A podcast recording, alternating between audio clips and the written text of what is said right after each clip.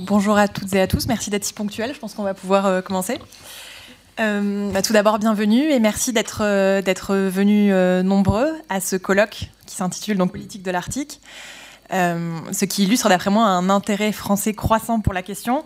Et on est aussi ravis et agréablement surpris d'avoir reçu en fait beaucoup de propositions euh, d'intervention, ce qui montre aussi que bah, peut-être il était temps d'organiser un colloque dédié aux questions politiques en Arctique. C'est un sujet devenu euh, incontournable et que c'est une première euh, à Sciences Po et peut-être même au-delà en France. quand on s'intéresse à la fois à l'Arctique et à la fois aux questions de relations internationales et de sciences politiques. Voilà, peut-être que je prêche des convertis, mais, mais moi j'étais persuadée de la nécessité et de l'intérêt de ce colloque et le fait qu'on ait reçu beaucoup de propositions, d'après moi, ça illustre cela.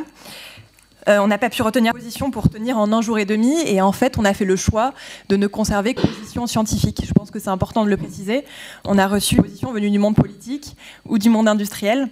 Euh, et euh, on a décidé de faire ce choix-là, de ne retenir que des questions scientifiques. C'est évidemment intéressant et important aussi de dialoguer, de décloisonner ce qui peut parfois être des sphères très très fermé, mais on avait aussi cette volonté d'indépendance et de liberté de parole.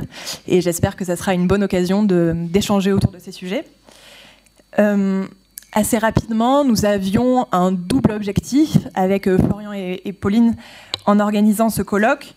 Euh, le premier, c'était de faire en fait le point de la recherche française sur les questions de sciences sociales en Arctique à la fin de l'année 2019. Et pour nous, c'est déjà une première réussite d'avoir euh, réuni une vingtaine de chercheuses, de chercheurs qui travaillent aujourd'hui sur la question. Et on a fait le constat enthousiasmant d'avoir de propositions de jeunes. Euh, ce qui, d'après nous, traduit bah, le fait que c'est un champ en pleine expansion et ce qui est plutôt, euh, plutôt réjouissant. Et un des buts du colloque, c'est aussi de parler entre disciplines qui se croisent parfois. On a essentiellement des personnes qui viennent du champ de la science politique, du droit et de la géographie mais il y a aussi des personnes qui font des petites incursions dans d'autres champs. Et ça va être évidemment très intéressant de d'échanger non seulement les méthodes, euh, les outils, euh, les les, de, les rôles de terrain de toutes ces personnes qui travaillent dans, euh, en fait, presque toutes les parties de l'Arctique, il me semble. Peut-être qu'il manque un peu de Groenland, mais sinon, mais sinon c'est le cas. Le deuxième objectif, au-delà de se réunir entre, entre, chercheurs simplement, évidemment, c'est de diffuser un ouvert de faire connaître ce champ de recherche et d'interagir aussi avec le grand public. C'est pour ça qu'on a fait le choix également de diffuser, euh, de diffuser ce colloque-là en ce moment euh, en Facebook Live sur le Facebook du série et ça sera également podcasté et accessible euh, sur, sur le site du série pour diffuser évidemment aussi en dehors de Paris. Voilà. C'est un moyen d'essayer de passer un peu, un peu les limites de Paris pour les personnes d'ailleurs qui ont réussi à, à y arriver à propos de l'horizon des, faire un rapide point sur l'horizon des propositions, euh, mais je pense que Pauline va, y revenir, donc je vais venir euh, très rapidement. On a été surpris également, euh, en fait on a eu beaucoup de surprises, mais on a été surpris d'avoir beaucoup de propositions de juristes et peu d'études qui viennent de la sécurité par exemple, ou en tout cas d'études d'approche appeler classiques de sécurité. les de sécurité qu'on a, ce sont des de sécurité humaine ou environnementale en fait, on a eu beaucoup de, beaucoup de propositions sur les questions de régulation, qu'il s'agisse du code polaire, du Conseil de l'Arctique, des questions juridiques diverses et variées. Donc en fait, le, de ce colloque, le thème de ce colloque, ça a beau être la politique, ça montre bien que la politique ne se réduit pas à des conflits, que les rapports de pouvoir peuvent aussi être des rapports de coopération et que euh, l'image de, guerre froide qui peut être souvent celle qu'on a dans le qui est diffusée par les médias, cette guerre froide, elle aura peut-être pas lieu, euh, à moins qu'il s'agisse encore une fois d'un biais libéral français ou un biais, je sais pas, des propositions qu'on a reçues. Euh, qui s'opposerait à une vision plus réaliste, qui est peut-être celle d'autres pays, si on avait fait ce colloque aux États-Unis ou en Russie ou ailleurs, je ne sais pas. En tout cas, ça sera l'occasion encore une fois d'en discuter. cependant, cette dimension politique, en dehors du conflit, elle se voit bien dans plusieurs points. Euh, tout d'abord dans les questions des acteurs, évidemment qu'il y a des rapports dès qu'on parle des acteurs. On va beaucoup des acteurs autochtones. Encore une fois, il y a bien sûr des acteurs autochtones en Arctique, mais il y en a quand même, donc on va en parler pas mal. Des acteurs extérieurs étatiques aussi, on va, il va être question de la Chine, ou des acteurs non étatiques, comme de l'Union européenne ou de différentes organisations euh, non gouvernementales et internationales. La deuxième question politique, c'est peut-être celle de l'adaptation à de nouveaux enjeux. On va parler évidemment des conséquences du changement climatique et de l'adaptation des sociétés et des nouvelles activités économiques, les questions de tourisme ou encore les questions d'énergie. un troisième plan, peut-être une troisième question politique, c'est justement les nouvelles façons d'habiter l'Arctique dans, euh, dans cet article du 21e siècle, avec notamment la question des villes, la question de l'urbanisation, comment est-ce qu'on habite l'Arctique en 2019 Est-ce que euh, les, présentations des, des, chercheurs, qui vont nous être proposées cassent un peu l'image d'un Arctique unifié, exotique qu'on peut avoir, qu'on ne connaît pas le sujet.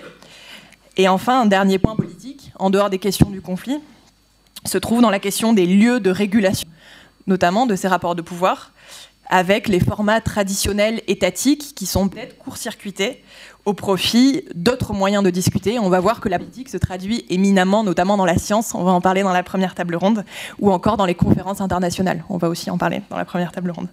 Mais je ne prends pas sur le temps de Florian.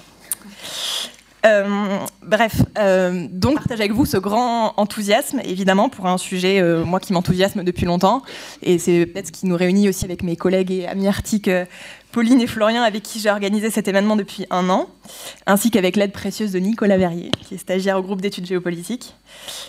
puisqu'on a organisé cet événement en partenariat avec le groupe d'études géopolitiques, qui mène des travaux nordiques et arctiques très actifs, avec beaucoup de recherches, d'événements, et aux séries, évidemment. Donc je crois que je me dois de remercier très chaleureusement le, le pour euh, son aide technique et financière, euh, ainsi que l'INALCO, l'école doctorale de Sciences Po et la Fondation Maison Sciences de l'Homme qui nous ont permis d'organiser cet événement. Euh, voilà, qui j'espère, enfin j'en suis sûre, va être extrêmement intéressant. Voilà, merci. Bah, bonjour à tous. Euh, je vais également vous remercier euh, d'être aussi nombreux euh, à, vous être, à être montrés courageux et avoir bravé les transports pour, pour arriver jusqu'ici. Euh, donc euh, moi, je vais vous juste euh, très brièvement parler un peu de, la diversité des propositions que qu'on a reçues, puisque effectivement, et Camille l'a déjà l'a déjà évoqué, c'est vraiment très diversifié. Et je pense que ce qui va être vraiment intéressant dans, dans le cadre de cette journée d'études, c'est vraiment de déconstruire un certain nombre de mythes que que les, médias enfin, évoquent beaucoup. et ce, cette présentation, les présentations et les, les deux jours d'études vont permettre de déconstruire ces, ces représentations qu'on voit, euh, qu'on voit très souvent. Alors si on regarde justement ce nuage de mots donc, qui a été établi à partir des propositions euh, que vous allez pouvoir voir sur les, euh, sur les deux jours de, colloque, ce qu'on remarque effectivement, c'est que ben, tous les, les grands, les grands thèmes qu'on a l'habitude de voir dans les médias, donc les histoires d'autoroutes polaires, de futures guerres froides, etc., c'est des thématiques qui ne reviennent pas du tout dans, ce, dans ce nuage de mots, où on voit plutôt, on voit plutôt ressortir la coopération, les populations autochtones, etc et c'est vraiment ce qui ressort euh, des propositions qu'on a reçues et j'espère que c'est ce qui ressortira aussi des discussions qu'on va pouvoir euh, avoir après. C'est que, euh, par exemple, on a reçu beaucoup de, propositions juridiques. On peut souvent lire que l'Arctique est une sorte de no man's land, une sorte de vide où il y a justement un, vide juridique. ce qu'on va pouvoir voir, c'est que, c'est que justement, c'est absolument pas le cas. Donc c'est ça qui sera, à mon avis, intéressant, c'est de déconstruire un petit peu ces, représentations que, les médias véhiculent souvent. Euh, on voit euh, aussi ressortir beaucoup euh, la question des populations autochtones. je trouve que c'est une dimension vraiment spécifique à l'Arctique qui est vraiment intéressante et sur laquelle on va pouvoir, on va pouvoir débattre également. Et, et j'espère que les discussions à ce sujet-là seront, seront intéressantes. Voilà. Euh, donc, euh, ce, qui, nous intéressait vraiment et ce qui nous a euh, surpris, c'est donc la diversité de ces, contributions. le fait qu'il y ait énormément de, jeunes chercheurs aussi, ben, ça montre bien qu'il y a un vrai renouveau, un vrai intérêt, mais aussi un vrai renouveau pour, pour les sciences arctiques. Et, en fait, l'intérêt de, cette journée d'études, ça va être aussi de croiser les approches disciplinaires pour bien se rendre compte aussi et pour bien, du coup, mettre en avant la nature profondément interdisciplinaire et voire transdisciplinaire de, des sciences arctiques qu'on peut pas vraiment euh, les, problèmes arctiques peuvent pas vraiment s'aborder avec seulement euh, seulement un angle de vue. Et donc ça sera intéressant de pouvoir dialoguer entre les euh, entre les méthodologies entre les, les, disciplines pour pouvoir justement enrichir de futures de futures recherches.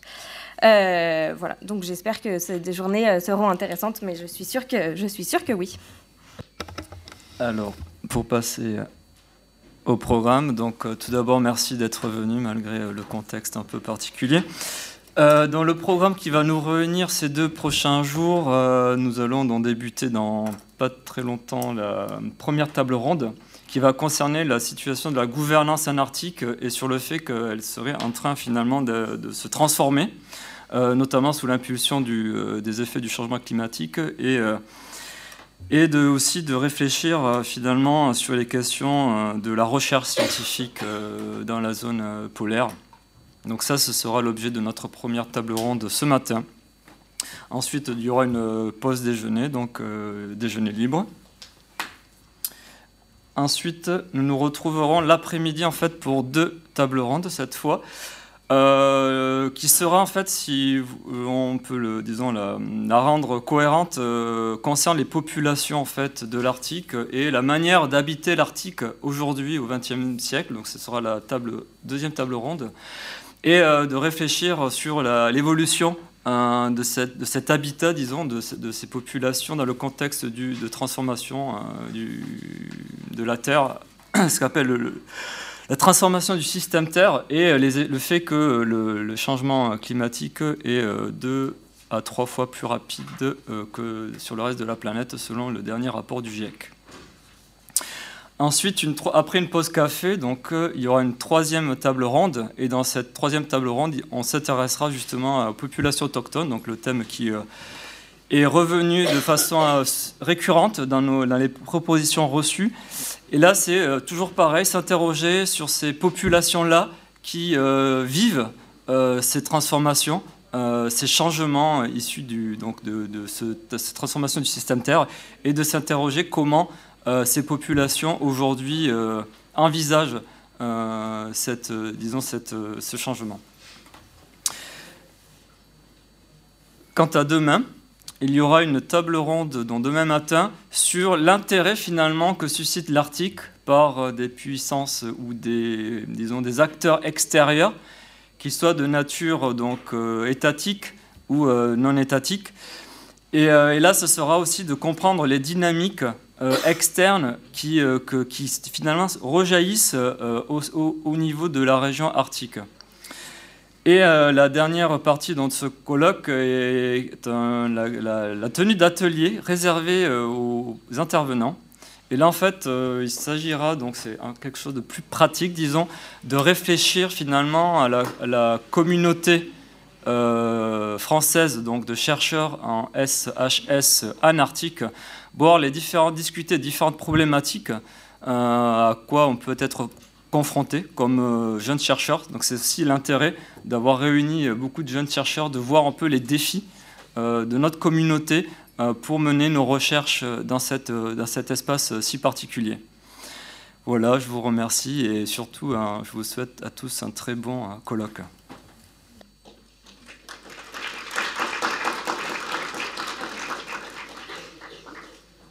je vais inviter les intervenants de la première table ronde à me rejoindre. Alors pendant que les euh, intervenants euh, s'occupent de préoccupations euh, administratives, je vais introduire euh, cette, euh, cette première table ronde donc sur la gouvernance de, de l'Arctique et donc une table ronde intitulée Gouvernance mouvante en Arctique et on se posera donc la question des formats traditionnels pour savoir s'ils sont, s'ils sont dépassés. la question de la gouvernance arctique et de, sa, et, de enfin, les interrogations qu'on peut avoir concernant la gouvernance arctique sont très actuelles. il y a beaucoup de travaux qui sont menés en ce moment sur le Conseil de l'Arctique et sur ce, modèle qui est un peu euh, exceptionnel euh, en, termes de, gouvernance régionale. Et, euh, on va pouvoir interroger cet élément-là dans, le, cadre de nos de présentations de cette première table ronde. donc on aura cinq intervenants. Euh, la première euh, sera donc Madame euh, Hélène de Pouter, qui nous vient de l'université de Bourgogne-Franche-Comté et qui et qui étudie donc le, Conseil de l'Arctique et, qui pose la question du modèle de gouvernance entre fermeture et ouverture.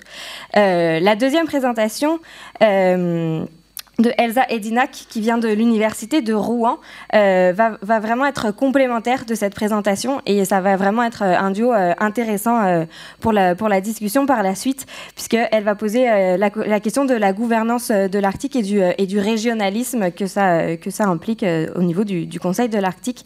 Donc deux présentations vraiment complémentaires et qui vont, être, qui vont j'espère, lancer un dialogue intéressant. Ensuite, euh, on aura une, troisième euh, présentation donc de Michal Simonides de l'Université de Grenoble qui nous parlera euh, des conférences internationales sur l'Arctique. encore un sujet vraiment intéressant, justement après deux présentations sur le Conseil de l'Arctique où on va parler d'une fermeture relative du Conseil de l'Arctique sur certaines questions, puisque le Conseil de l'Arctique, ben, certains, certains membres ne sont qu'observateurs et donc ne peuvent pas participer pleinement aux discussions du, du Conseil de l'Arctique. Et euh, avec ces conférences, justement, c'est un petit peu l'inverse. Elles sont très, très ouvertes. Et c'est là où, euh, certains observateurs euh, se, font voir. Et donc, ça sera intéressant, suite aux deux premières présentations, de pouvoir avoir ce, point de vue sur les conférences internationales sur l'Arctique. Ensuite, on aura une quatrième présentation par Mylene Strouk, donc de l'Université Paris 1, qui parlera de la diplomatie scientifique et, des politiques scientifiques en Arctique, une question vraiment intéressante et très actuelle compte tenu des derniers développements justement au Conseil de l'Arctique et des derniers, euh, accords qui ont été, euh, qui ont été mis en, place. Et on aura enfin euh, une dernière présentation sur le, code polaire, donc par Julien Porté de l'Université Paris 1, et qui nous parlera d'un nouvel outil, d'un nouvel outil de, régulation dans la région. sans plus attendre, je vais laisser la parole à, à Madame de Poutard pour la première présentation. ce que je vous propose de faire, pardon, c'est de faire d'enchaîner les cinq présentations. si vous avez des questions, notez euh, dans un coin et à la fin des cinq présentations, on pourra euh, répondre à vos questions. Ça permettra euh, aussi justement de faire dialoguer les, de faire dialoguer ben, les, intervenants entre eux et de éventuellement avoir différentes perspectives dans les questions. Fait sans plus attendre, ben, je vous laisse la parole. Merci Pauline. Et comme je n'ai pas de montre, je vais lancer un chronomètre pour m'efforcer de respecter le temps. Euh, vous avez dit, Pauline, que je, venais de l'Université de Franche-Comté, mais heureusement, j'habite Paris, ce qui me permet d'être là aujourd'hui. Et je vous remercie pour votre invitation à parler d'un sujet que, j'aime beaucoup, qui est le Conseil de l'Arctique. Un sujet que j'aime beaucoup malgré euh, la sécheresse et le caractère assez technique et scientifique de la majorité des documents qui sont produits par le Conseil de l'Arctique. Les aspects juridiques sont assez rares quand on lit les documents euh, produits par ce conseil, mais en tant que juriste, j'ai beaucoup de plaisir à, étudier ce, conseil parce que lorsque, après plusieurs heures de lecture des documents, je tombe enfin sur un aspect juridique, j'ai l'impression de, trouver un trésor et ça me donne l'impression, ça me donne l'envie de chercher le trésor suivant. Alors les aspects juridiques sont rares, donc néanmoins ils se développent, ce qui est plutôt encourageant pour les juristes. Ils se développent en même temps que le Conseil de l'Arctique euh, s'adapte au monde dans lequel il évolue.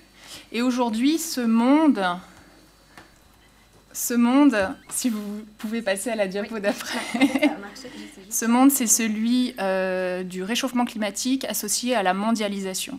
Donc sous le, sous le double coup du réchauffement climatique et de la mondialisation, le Conseil de l'Arctique se, se, transforme parce que l'Arctique suscite désormais un intérêt mondial, euh, ce qui suscite chez les, chez les États arctiques, les huit États arctiques, une sorte de fièvre obsidionale. Les huit États arctiques se sentent un petit peu acculés par cet intérêt euh, assez récent pour l'Arctique de la part du monde entier.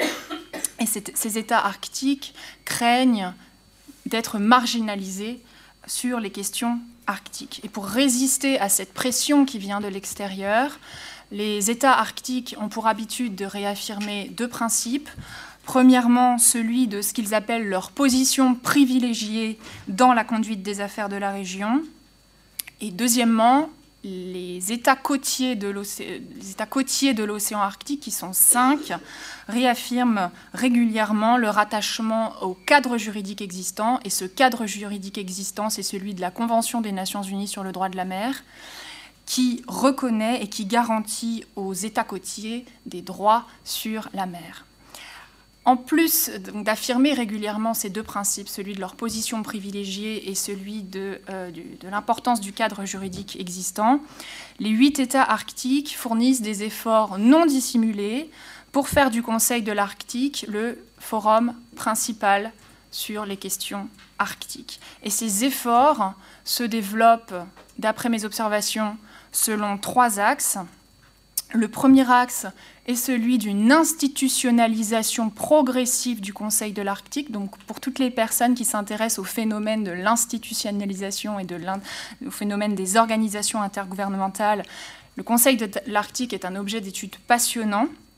En 2011, on a, vu, assisté à la création d'un secrétariat permanent, alors qu'avant c'était un secrétariat ambulant qui suivait la présidence du Conseil qui change tous les deux ans. En 2014, on a assisté au développement d'un mécanisme de financement de projets et depuis 2016, les États arctiques réfléchissent à l'élaboration d'un programme stratégique de long terme, c'est-à-dire sur 10 ans, alors que jusqu'à maintenant, le, programme changeait tous les deux ans, puisque la présidence changeait tous les deux ans. Cette institutionnalisation du Conseil de l'Arctique le renforce indéniablement, si bien qu'aujourd'hui, on peut dire que le Conseil de l'Arctique est à mi-chemin entre la simple conférence internationale et la véritable organisation intergouvernementale classique. Le deuxième axe euh, dans lequel les, États arctiques développent des efforts considérables pour affirmer le Conseil de l'Arctique comme un forum intergouvernemental crucial et central, c'est la communication. Euh, le, Conseil de l'Arctique développe une stratégie de communication tournée vers l'extérieur pour valoriser ses travaux, pour se faire connaître.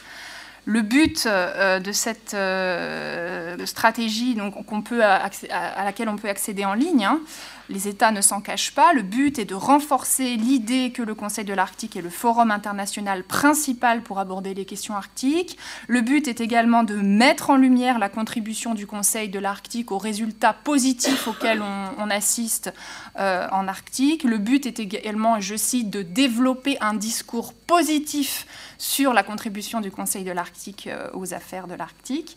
Et personnellement, je suis témoin du succès de cette stratégie de communication, puisque quand j'ai commencé à m'intéresser au Conseil de l'Arctique en 2014, euh, dans le cadre de ma chronique sur les pôles qui paraît à l'annuaire de droit de la mer. Je le dis parce que c'est une chronique que je rédige tous les ans. Euh, et je, crains malheureusement que l'annuaire du droit de la mer ne soit pas euh, assez connu. Donc sachez que tous les ans, il y a une chronique sur les pôles qui paraît au droit de la mer. Et donc tous les ans, je m'intéresse à, l'activité du Conseil de l'Arctique. Quand j'ai commencé en 2014, euh, c'était très difficile. Le site web n'était pas aussi bien fait qu'aujourd'hui. On trouvait très difficilement les documents, alors qu'aujourd'hui, on trouve très facilement l'information qu'on cherche. Il y a un système d'archivage extrêmement efficace. Le troisième axe, euh, qui est celui que je voudrais développer aujourd'hui, euh, le troisième axe euh, selon lequel les, États arctiques essaient de développer le Conseil de l'Arctique, c'est euh, celui d'une coopération à géométrie variable, variable en fonction des enjeux considérés. Il me semble que le Conseil de l'Arctique est en recherche permanente d'un équilibre dans ses relations avec les diverses parties prenantes, afin d'un côté de tirer au maximum profit d'une coopération avec les acteurs extérieurs, pour autant de l'autre côté perdre le contrôle dans la gouvernance interne du Conseil de l'Arctique. Donc on coopère avec les acteurs extérieurs, mais d'un autre côté, on n'est pas trop ouvert sur les questions de gouvernance interne au Conseil de l'Arctique. Euh, mon analyse est que, en ménageant cet équilibre entre ouverture et, fermeture à la coopération, les membres du Conseil de l'Arctique travaillent très intelligemment et avec beaucoup de succès à faire du Conseil de l'Arctique un forum intergouvernemental incontournable dont ils demeurent néanmoins les maîtres. Euh, cette analyse repose sur euh, la lecture que je peux faire des documents du Conseil de l'Arctique, euh, c'est une analyse, et ce que je vais vous dire, je, n'ai pas toujours l'occasion de le confronter à la contradiction. Donc, si je, serais très heureuse que vous me donniez votre sentiment sur mon, sentiment. Euh, ça me permettrait sans doute d'évoluer aussi. Alors, tout d'abord, sur la fermeture, les aspects où la coopération n'est pas vraiment ouverte, ce sont les aspects politiques et institutionnels. Euh, tout d'abord, on, assiste à un statu quo en ce qui concerne le statut des observateurs. Les États arctiques veillent à tenir les autres parties prenantes à bonne distance pour ne surtout pas qu'ils s'immiscent trop dans les questions du Conseil de l'Arctique. À ce jour et depuis les origines, seuls les huit États arctiques ont le statut de membre du Conseil de l'Arctique, et c'est simplement ce statut, c'est le seul statut de membre qui donne le pouvoir de décision. Euh, donc les observateurs, qui sont 39, 39 observateurs pour 8 États membres. Les observateurs n'ont pas le pouvoir de décision. La question de leur statut a longtemps été un sujet de débat. Les observateurs ont réclamé plus de pouvoir, ils ont réclamé le droit de pouvoir prendre part à la prise de décision. Et si quelques améliorations ont été concédées, euh, ce sont des, des améliorations vraiment à la marge, à la marge extrêmement faibles pour l'essentiel, le statut des observateurs est resté inchangé depuis euh, les origines, ce qui marque une certaine inflexibilité des membres du, Conseil de l'Arctique, inflexibilité euh, si forte que finalement les, revendications, je crois, ont fini par s'éteindre. Aujourd'hui, quand on lit les documents, on ne voit plus vraiment de, de, grandes discussions sur le statut des observateurs qui, je crois, ont fini par accepter leur sort un peu misérable à l'issue de la réunion ministérielle de Rovaniemi, donc la dernière, celle qui a eu lieu en 2019, on peut dire que les signaux euh, en faveur d'une évolution du statut des observateurs sont assez faibles. Dans la déclaration ministérielle conjointe que vous avez ici sur la diapositive, vous voyez qu'instruction a été donnée aux senior Arctic officials euh, pour les traductions en français, je suis très preneuse également. Euh, instruction a été donnée de revoir les rôles des réunions ministérielles, des senior Arctic officials et des participants permanents, c'est les peuples autochtones, et de faire rapport en 2021. Et vous voyez, donc tout le monde doit faire l'objet un peu d'une révision pour revoir le rôle de chacun, mais les observateurs ne sont absolument pas mentionnés dans cette, euh, dans cette démarche, donc ce qui est bien signe qu'il y a certainement un statu quo. Le deuxième aspect euh, qui montre qu'il y a une certaine fermeture, c'est que maintenant on, constate que systématiquement les senior Arctic officials, la veille de leur réunion semestrielle, se réunissent euh, en format restreint, c'est-à-dire hors la présence des observateurs, euh, dans des réunions qui sont confidentielles, dont les comptes rendus euh, ne sont pas divulgués pendant, alors j'ai lu 8 ans, j'ai lu 20 ans, le Conseil de l'Arctique euh, n'est pas clair sur la question, c'est peut-être 8 ans, c'est peut-être 20 ans, enfin en tout cas pendant de, longues années, on ne peut pas avoir accès aux, comptes rendus. or, c'est crucial puisque les sujets qui sont abordés lors de ces réunions confidentielles en format restreint sont euh, éminemment politiques et stratégiques. Les, les, senior Arctic officials parlent de toutes les questions institutionnelles et politiques. Alors, par exemple, dans les dernières euh, dans les dernières réunions, alors je dis que c'est confidentiel, mais il y a des petits comptes rendus, donc on peut quand même savoir de quoi il a été question. Euh, il a été question euh, des discussions relatives aux documents clés qui ont été adoptés à Rovaniemi en, mai dernier. Il a été question du programme stratégique de long terme dont j'ai parlé tout à l'heure. Il a été question de l'examen des candidatures au statut euh, d'observateur, etc. Et pour toutes ces questions, les observateurs sont absents ce qui marque la volonté des États du Conseil de l'Arctique de, ne pas les associer à ces discussions. Alors en revanche, euh, on assiste aussi à une certaine ouverture compense cette, fermeture. Euh, cette ouverture vers l'extérieur a lieu dans les domaines où les États du Conseil de l'Arctique, les États membres, ont un intérêt à ce qu'il y ait une ouverture. Et il me semble qu'il s'agit des domaines scientifiques et environnementaux, ainsi que des domaines économiques. Alors sur les questions scientifiques et environnementales, il me semble que l'implication des États observateurs est particulièrement recherchée pour résoudre les problèmes transfrontières, qui sont des problèmes qui impliquent des efforts collectifs des problèmes face auxquels les États arctiques sont impuissants à agir isolément et qui nécessitent la collaboration des États non arctiques puisque ce sont des problèmes transfrontières. Et pour illustrer ça, j'aurais pu prendre la question des émissions de noir de carbone ou de méthane, qui est un, sujet, euh, un fameux sujet, mais j'ai préféré choisir un sujet plus bucolique, celui des oiseaux migrateurs il y a une, initiative sur les oiseaux migrateurs au Conseil de l'Arctique dont le but est d'assurer la survie des oiseaux de l'Arctique qui sont migrateurs et reproducteurs. Eh bien, sur ce sujet, euh, il ressort que dans la déclaration du président euh, qui a été publié après la réunion de Rovaniemi en 2019. Les membres du Conseil de l'Arctique comptent beaucoup sur les observateurs pour assurer la préservation de ces oiseaux, au point qu'en 2018, grande première, un atelier de travail a été organisé sur le territoire d'un État observateur, à savoir la Chine. Et à mon sens, c'est une grande première. Euh, un atelier de travail donc en Chine sur les oiseaux migrateurs. Et dans son rapport dans leur rapport à la réunion ministérielle de 2019, les senior Arctic officials ont reconnu l'importance de la coopération avec la Chine sur le sujet des oiseaux migrateurs et ont même souligné que le succès de cette initiative sur les oiseaux migrateurs avait reposé sur l'implication des observateurs et des, tiers. Euh, donc voilà pour un exemple de coopération indispensable avec les États non arctiques. Par ailleurs, euh, les, États arctiques développent leurs relations avec les organisations intergouvernementales qui sont compétentes dans les domaines pertinents, notamment le domaine maritime, domaine météorologique, domaine de l'hydrographie.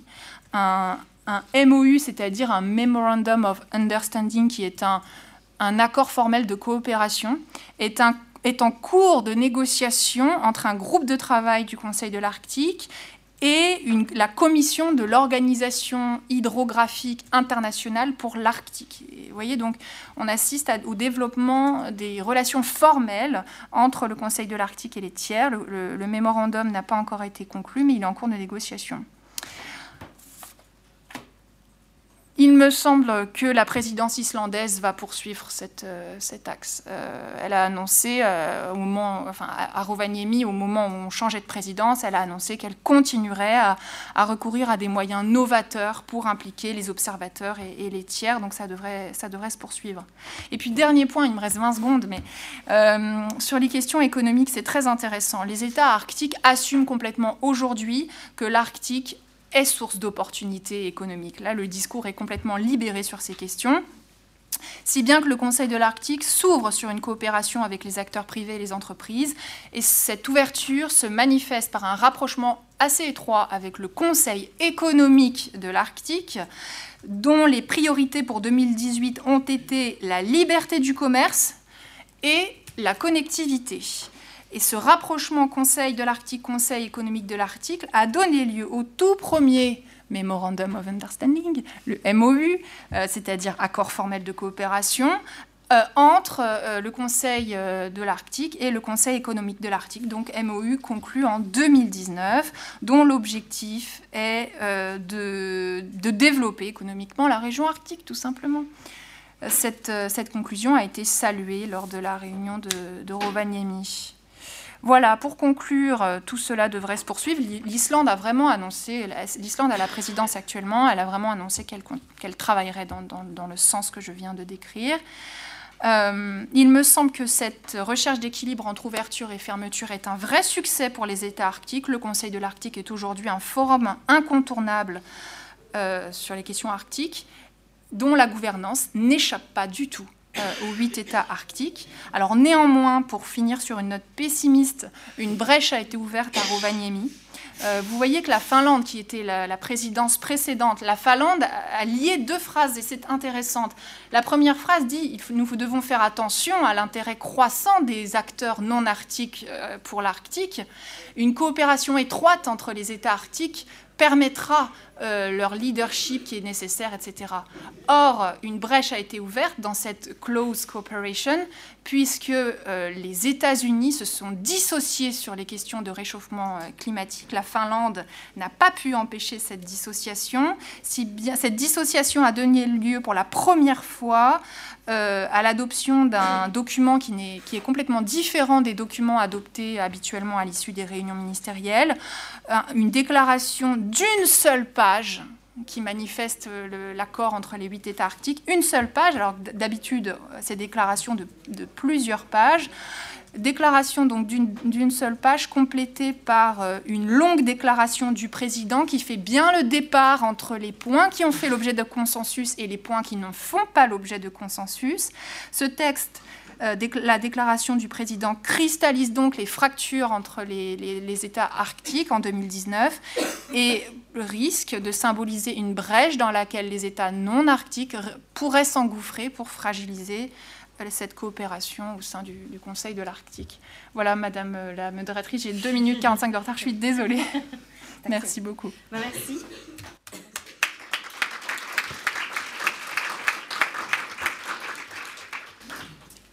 On va donc passer à la présentation de Elsa Edinac. Bonjour, merci et merci de m'avoir invité, d'avoir accepté ma proposition. Donc euh, voilà, moi je vais intervenir, ça va compléter, on parle un peu de la même chose, mais différemment et d'autres choses. Et voilà, je vais parler de la gouvernance de l'Arctique et surtout de la régionalisation euh, qui est en cours.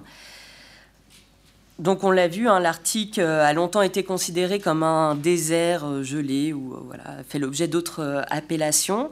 Mais les effets du changement climatique, qui ont notamment été soulignés dans le rapport de l'ASIA de 2004, ont transformé la région en mettant en évidence des enjeux qui dépassent les frontières du cercle polaire. Donc désormais, on le sait, la fonte des glaces affecte durablement l'environnement et les populations euh, de la région, mais également le reste du monde, puisqu'elle euh, est susceptible de modifier les courants marins, d'acidifier les océans, et donc menace ce qui est appelé le système glace-océan-atmosphère, et qui, qui, peut avoir des, qui a des conséquences sur l'ensemble de la planète. Donc le réchauffement climatique en Arctique constitue dès lors un défi en termes de protection de l'environnement, aussi bien à l'échelon régional que global.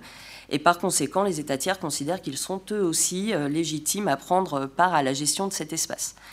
Et l'intérêt de ces derniers pour la région euh, s'accroît d'autant plus qu'outre les menaces qu'ils sont susceptibles de subir, euh, le changement climatique en Arctique offre également de nombreuses opportunités économiques comme les routes maritimes et surtout l'accès facilité à certaines ressources comme la pêche ou les minerais. Or, ces évolutions constituent indéniablement un facteur de tension entre les États arctiques et non, et non arctique. Donc, il est vrai que face à cet intérêt grandissant de la part de l'extérieur, il est apparu indispensable aux États côtiers euh, de l'Arctique de, réaffirmer, leur euh, souveraineté sur cet espace. Cependant, euh, il est certain que, les riverains de l'Arctique n'ont aucun intérêt à ce que la région soit politiquement instable au risque de faire fuir les investisseurs étrangers. Donc la gouvernance de la région doit alors s'adapter à ces nouveaux paramètres et à cet égard, on observe bien que depuis le discours de Mourmansk en 1987, la région semble être passée de ce qu'on peut appeler de la coexistence à une véritable coopération, notamment depuis la création du Conseil de l'Arctique en 1996, qui faisait suite déjà à un processus de coopération avec euh, l'AEPS qui avait été mis en place en 1991. Mais euh, près de 25 ans plus tard, et dans ce contexte de changement climatique et d'urgence climatique, il est nécessaire et légitime de se demander comment euh, la gouvernance de cet espace euh, fait face aux, aux enjeux internationaux qu'entraînent les modifications de l'Arctique. Donc l'objectif de cette étude, euh, qui va être une étude juridique hein, surtout, consiste à analyser et à interpréter la manière dont s'organisent les rapports entre les acteurs de l'Arctique et les acteurs extérieurs à la région, et notamment les États non arctiques, aussi bien au sein du Conseil de l'Arctique qu'en dehors. Autrement dit, entre régionalisme et multilatéralisme international, comment euh, la gouvernance de l'Arctique s'adapte-t-elle, réagit-elle à cet intérêt euh, croissant des États tiers? Et nous verrons ainsi que euh, la région connaît actuellement un double mouvement vis-à-vis de son positionnement par rapport aux tiers. On observe en effet ce qui peut être euh, perçu comme un paradoxe, avec d'une part une régionalisation euh, de l'Arctique, avec des liens qui se resserrent entre les États membres et voilà la formation d'un véritable groupe arctique, et d'autre part dans une seconde partie, euh, on verra la place qui est euh, octroyée au multilatéralisme avec euh, une ouverture vers les tiers qui, même si elle est nécessaire, reste tout de même largement limitée ou contrôlée. Donc on va voir d'abord dans un premier temps la régionalisation juridique de l'Arctique. L'élaboration de liens entre les États arctiques a été ralentie et même écartée, on l'a dit pendant le, résumé, par, par la guerre froide. Mais une fois cet épisode passé, le Conseil de l'Arctique a pu être mis en place. Il deviendra indispensable, mais est cependant longtemps euh, demeuré relativement restreint dans ses moyens, ce qui a limité la, construction d'une communauté régionale euh, arctique. Mais depuis une dizaine d'années, cet espace connaît un processus de régionalisation, surtout au sein du Conseil de l'Arctique, mais aussi en dehors ce qui indique a priori la volonté des États de l'Arctique d'établir des liens encore plus forts entre eux, même si d'un point de vue politique, depuis la dernière euh, réunion euh, ministérielle, on, voit quelques dissensions euh, entre les États et notamment avec les États-Unis. Nous allons voir là que cette transformation de la gouvernance de la région s'observe tant du point de vue institutionnel que normatif. Et nous allons commencer avec le point de vue institutionnel et notamment la structuration du Conseil de l'Arctique. En fonctionnant sur euh, le mode de l'intergouvernementalisme, l'institutionnalisation du Conseil de l'Arctique relève donc avant tout de la volonté de ses États membres de se positionner davantage en tant que groupe régional. On observe que le Conseil s'est en effet structuré, notamment à travers la création du secrétariat permanent qui a été décidé euh, voilà, lors de la réunion ministérielle de, de en 2011. Donc, je ne vais pas euh, revenir dessus, mais on peut dire qu'il instaure ainsi une forme de stabilité dans le fonctionnement euh, du Conseil de l'Arctique, puisqu'avant il était tournant. Par ailleurs, un Conseil économique de l'Arctique a été institué sous la présidence tournante du Canada en 2015 et il permet d'intégrer des acteurs économiques. Alors même s'il s'agit d'une organisation euh, indépendante, il est en principe considéré comme étant adossé au Conseil de l'Arctique et en tout cas, il va permettre d'étendre euh, les compétences de ce dernier, de l'environnement vers euh, l'économie, tout en développant son assise institutionnelle. Il y a eu aussi quelques projets ratés, comme le projet de commission marine qui avait été que, la présidence américaine avait voulu mettre en place, mais qui n'a pas abouti finalement. Le Conseil de l'Arctique semble ainsi euh, réussir le pari de s'émanciper de la déclaration d'Ottawa, ce, qui le rapproche de plus en plus d'une organisation internationale classique, même si son acte constitutif empêche de procéder à cette qualification. Mais euh, cette évolution développe euh, néanmoins l'assise de l'organe et homogénéise la région, ce qui semble d'ailleurs confirmé au niveau de la production normative régionale, que nous allons voir maintenant. À défaut de construction d'un échelon normatif régional avec un droit spécifique, à l'instar de l'Antarctique, le droit applicable à l'Arctique est de relativement complexe et non spécifique. On trouve ainsi, comme vous pouvez le voir sur le tableau derrière, qui est non exhaustif, même s'il est assez impressionnant. Euh, on trouve ainsi un agrégat de normes hein, du droit international général, des régimes régionaux non spécifiques, des accords subrégionaux, auquel il faut ajouter euh, le droit souple mais spécifique produit par le Conseil de l'Arctique. Et on fait alors face à, une mosaïque de normes qui entraîne un manque de lisibilité et de spécificité qui nuit euh, à l'effectivité euh, de l'encadrement juridique de la région et donc à sa bonne gestion et à sa protection finalement.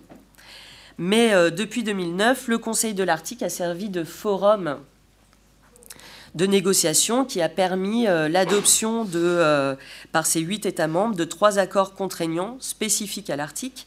Hein, il s'agit donc euh, de l'accord de coopération en matière de recherche et de sauvetage qui a été adopté en 2011, l'accord de coopération en matière de lutte contre la pollution marine par les hydrocarbures en 2013 et enfin l'accord sur la coopération scientifique en Arctique en 2017.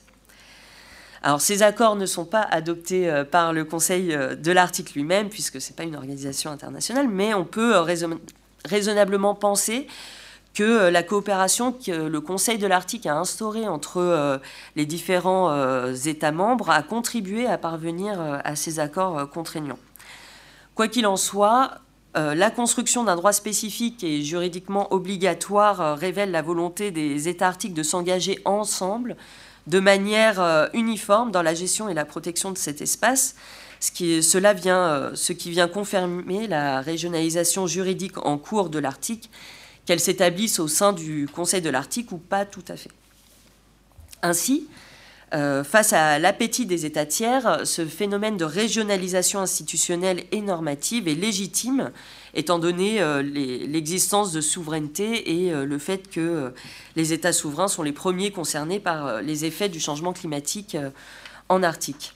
Mais Euh, mais étant donné que euh, les changements que subit cet espace auront également des conséquences au-delà de ses frontières, il est important que ce processus de régionalisation ne soit pas totalement synonyme de repli et d'entre-soi. Et ce sera l'objet de, la seconde partie, montrant que le régionalisme et le multilatéralisme ne sont pas forcément exclusifs l'un de l'autre, à condition euh, d'être contrôlés.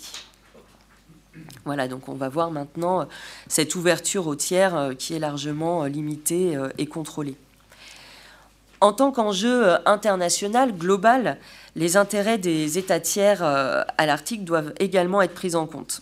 Mais la région ayant eu du mal à émerger, elle a connu l'influence de l'extérieur pendant longtemps, même si celle-ci est demeurée relativement indirecte et surtout non spécifique. En revanche, lorsqu'il s'agit d'intégrer directement le principal organe de gouvernance, le Conseil de l'Arctique, on observe une ouverture certes, mais euh, largement euh, conditionnée. Et on va voir maintenant la présence du multilatéralisme en Arctique en dehors du Conseil de l'Arctique.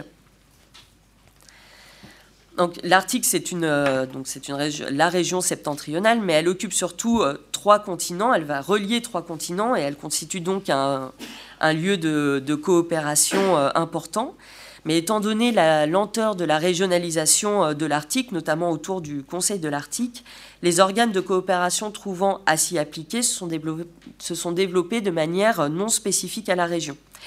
La coopération arctique est dès lors en grande partie constituée d'un tissu euh, relativement dense de coopération multilatérale intervenant dans différents domaines, hein, comme vous pouvez le voir dans les tableaux du PowerPoint, au niveau euh, économique avec l'Union européenne, l'ALENA, en matière de sécurité collective ou encore euh, même en matière de, droits de l'homme.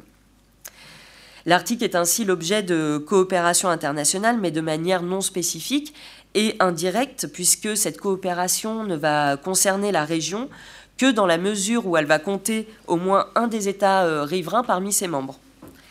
Par conséquent, euh, certains États estiment que euh, c'est un véritable patchwork institutionnel qui s'est longtemps euh, appliqué en Arctique et qui s'applique encore aujourd'hui aux côtés d'une coopération régionale spécifique.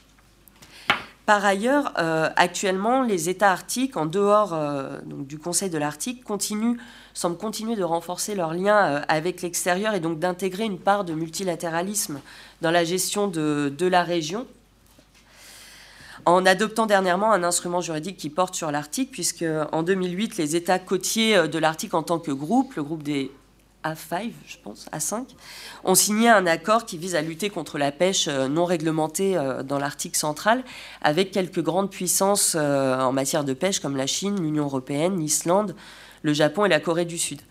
Donc même si euh, cet accord n'est pas encore en vigueur, il montre qu'au-delà d'une coopération non spécifique et indirecte avec euh, l'extérieur, les États côtiers de l'Arctique en tant que, groupe s'engagent directement dans des liens de coopération avec les États tiers pour, euh, pour gérer la région. Et cette coopération, elle va bien au-delà de la place qui est octroyée aux tiers au sein du Conseil de l'Arctique où il n'y a pas de négociation directe. Je vais passer à présent au dernier point, donc euh, la place du multilatéralisme au sein du, Conseil de l'Arctique avec euh, cette intégration conditionnée des, observateurs. Donc ça, ça n'a pas changé, puis euh, ça a été largement évoqué. Il y a un sentiment de, fermeture qui a pu être véhiculé par la déclaration d'Ilulissat en 2008, par le refus du Conseil de l'Arctique d'intégrer l'Union européenne. Mais voilà, le Conseil de l'Arctique a tout de même intégré de nombreux observateurs, parmi eux 13 euh, États tiers et plus de, 25 euh, ONG et organisations euh, intergouvernementales. Mais leur rôle reste largement limité puisque voilà, leur avis est pris en compte, mais ils, ne peuvent proposer de projets que par l'intermédiaire d'un membre ou d'un participant permanent, et leur maintien et leur intégration est strictement conditionné par les, règles de procédure du Conseil de l'Arctique. Néanmoins, euh, à l'inverse de l'Antarctique, qui a longtemps été considéré comme un club fermé, le fonctionnement du Conseil de l'Arctique laisse davantage de place aux États tiers qui, euh, bien qu'éloignés géographiquement, n'en sont pas moins euh, indirectement touchés et intéressés par les conséquences du changement climatique en Arctique. Et cette, cette, prise en compte permet de rééquilibrer le monopole des États membres et d'aller vers une compréhension commune des risques liés aux effets du changement climatique. Donc voilà, pour conclure, finalement, loin de s'opposer, le multilatéralisme présent en article, en article sert la régionalisation qui est actuellement en cours, en tout cas c'est ce qu'il me semble, puisqu'il lui permet de gagner en légitimité sur la scène internationale. Même si euh, la, présence du multilatéralisme en Arctique euh, euh, ne relève pas d'une gestion internationale de la région, c'est juste une prise en compte, cette, stratégie d'intégration permet, est assez judicieuse puisqu'elle permet d'asseoir une certaine forme de, légitimité, et notamment du Conseil de l'Arctique, tout en contrôlant les appétits extérieurs des collaborateurs, les appétits des collaborateurs extérieurs. Donc voilà, c'est pour ça que il me semble que euh, euh, cette, gouvernance s'apparente davantage à un régionalisme que j'ai appelé pragmatique, parce que euh, voilà, il y a une prise en compte des intérêts extérieurs, parce qu'ils sont considérés comme légitimes. Je vous remercie de votre attention.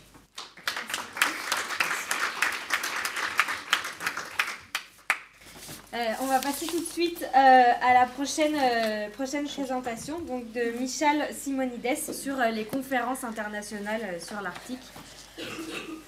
Bonjour. tout d'abord, merci aux organisateurs, merci au public présent malgré les difficultés qu'on a tous rencontrées, hein, je vous rassure. Donc, j'ai décidé de vous présenter un tout autre aspect une autre facette euh, de la coopération arctique, euh, parce qu'on va parler euh, des conférences internationales sur l'Arctique. Et ce sujet est intéressant car il présente également toute la flexibilité et la richesse que la coopération arctique peut produire. Donc ici, c'est une photo de, de l'International Arctic Forum qui s'est tenu à Saint-Pétersbourg cette année avec plus de 3600 euh, participants. Donc pour vous dire, il y a pas mal de personnes. Donc euh, ces conférences sont un phénomène qu'on peut dire récent et s'imposent dans le paysage arctique depuis euh, les années 2010. Les premières sont apparues avant, mais disons qu'elles se mettent véritablement en place depuis les années 2010, dont les représentants les plus reconnaissables sont Arctic Frontiers, Arctic Circle, International Arctic Forum qu'on a vu tout à l'heure leur pérennisation, leur dimension et l'attention grandissante dont elles bénéficient leur permettent de s'imposer sur l'agenda euh, politique arctique des acteurs arctiques et non arctiques. Et ça, c'est assez important. Et donc, euh, elles ne sont pas le fruit d'une évolution institutionnelle. Ce n'est pas une coopération intergouvernementale. Et leur place dans la coopération arctique reste difficilement définissable.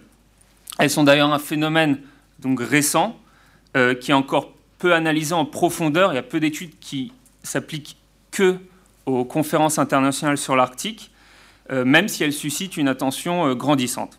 Donc cette présentation vise à comprendre ce phénomène, à le relier au contexte de la coopération internationale en Arctique. Et donc tout d'abord, je vais vous présenter que ces conférences sont à l'image de la coopération arctique mondiale. Elles sont aussi un complément de cette coopération. Et ensuite, euh, quelques petites questions euh, que j'ai appelées la saturation du phénomène. En fait, c'est des questionnements par rapport au, phénomène de conférence internationale. Donc, euh, sans plus attendre, les conférences internationales sur l'Arctique à l'image de la coopération arctique. Ce sont d'abord des événements incontournables en Arctique. la pérennisation, la multiplication de ces conférences sont telles qu'elles viennent désormais rythmer finalement la vie arctique, la vie de tous les jours. C'est assez important euh, de, le souligner. Arctic Frontiers, Arctic Circle, euh, International Arctic Forum sont des événements euh, qui existent, qui se déroulent sur des, bases annuelles ou biannuelles, mais ce sont loin d'être les seules conférences qui existent en Arctique. Ici, j'ai fait une petite liste très loin d'être exhaustive sur les événements en Arctique. Et en plus, il faut souligner que des événements comme Arctic Circle vont produire des, euh, forums supplémentaires dans le monde entier, en dehors de ces réunions annuelles ou biannuelles. Donc en fait, euh, on a une pléthore d'événements qui a lieu sur une année civile. Et donc euh, tous les acteurs veulent y être présents. ces conférences sont globales et en fait elles ont la double particularité, ce qui est assez important, d'avoir un large panel de sujets traités.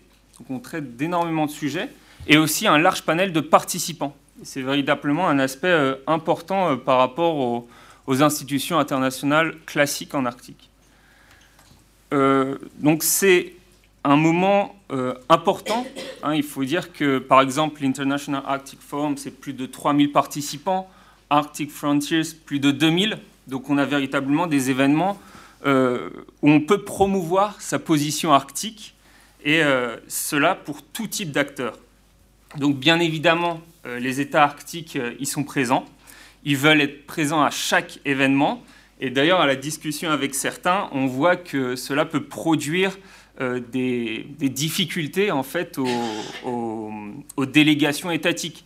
Parce qu'en fait, être présent à chaque événement demande de mobiliser des fonctionnaires à chaque fois et donc multiplie les coûts.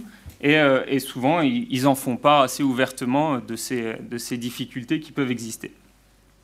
De manière plus importante, et d'ailleurs c'est soutenu par les créateurs et les fondateurs, euh, quand on parle avec eux, ils le disent assez ouvertement, euh, ces conférences assurent une grande visibilité aux représentants des États non arctiques.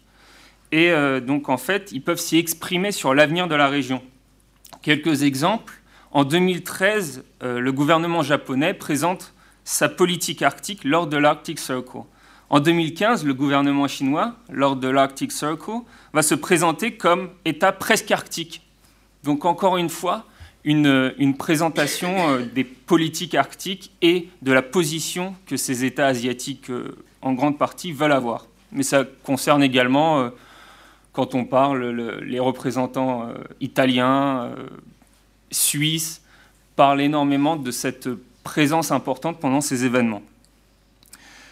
Et en plus de cela, euh, il faut dire que ces événements vont sortir du cadre arctique géographique.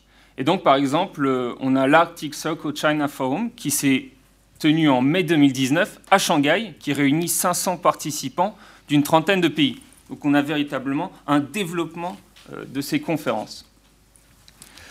Enfin, les conférences internationales euh, réunissent tous les acteurs avec des intérêts en Arctique et donnent donc une visibilité importante à des acteurs non étatiques. Et euh, donc deux, exemples pour illustrer ce point. Tout d'abord le Québec, qui est une région, une province canadienne qui n'est pas arctique à proprement parler. et donc en 2014, euh, les, autorités québécoises décident d'intégrer l'Arctique dans la promotion de leur territoire du Nord, du plan Nord, pour euh, assurer un plus grand développement économique et se rapprochent de la conférence Arctic Circle. Alors même que le Québec fait déjà partie du Forum nordique entre 2010 et 2012. Mais cette structure est jugée insuffisante pour répondre aux attentes et aux ambitions de la nouvelle politique et le Québec bénéficie dès lors avec l'Arctic Circle d'un lieu d'échange avec des acteurs variés, euh, qu'ils soient gouvernementaux, non gouvernementaux, arctiques, non arctiques. Il peut créer des liens. Euh, il a aussi une, tribune pour promouvoir ses politiques. Il accueille d'ailleurs l'Arctic, euh, Circle en 2016 pendant un forum annexe qui a lieu. Donc on voit tout cet engagement qui peut exister pour des gouvernements régionaux par exemple qui n'ont pas de voix, euh, par exemple, au Conseil de l'Arctique. Donc c'est intéressant pour eux euh, d'intégrer ces structures.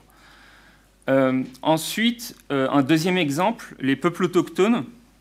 Donc l'audience internationale, hautement qualifiée, on a tout type d'acteurs, les ONG, les scientifiques, les chercheurs, les États, les industriels, vraiment une pléthore d'acteurs.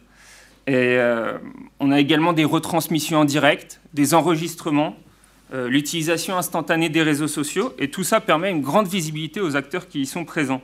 Et d'ailleurs, euh, les leaders autochtones, c'est un exemple intéressant, ils n'hésitent pas à utiliser ces conférences pour faire passer des messages et également répondre directement à, des événements qui ont lieu. Donc ici, par exemple, Aili Keskitalo, ancienne présidente du Parlement Sami, qui sur Twitter pendant l'événement, va critiquer l'événement qui n'a pas mis assez en avant les peuples autochtones dès l'ouverture.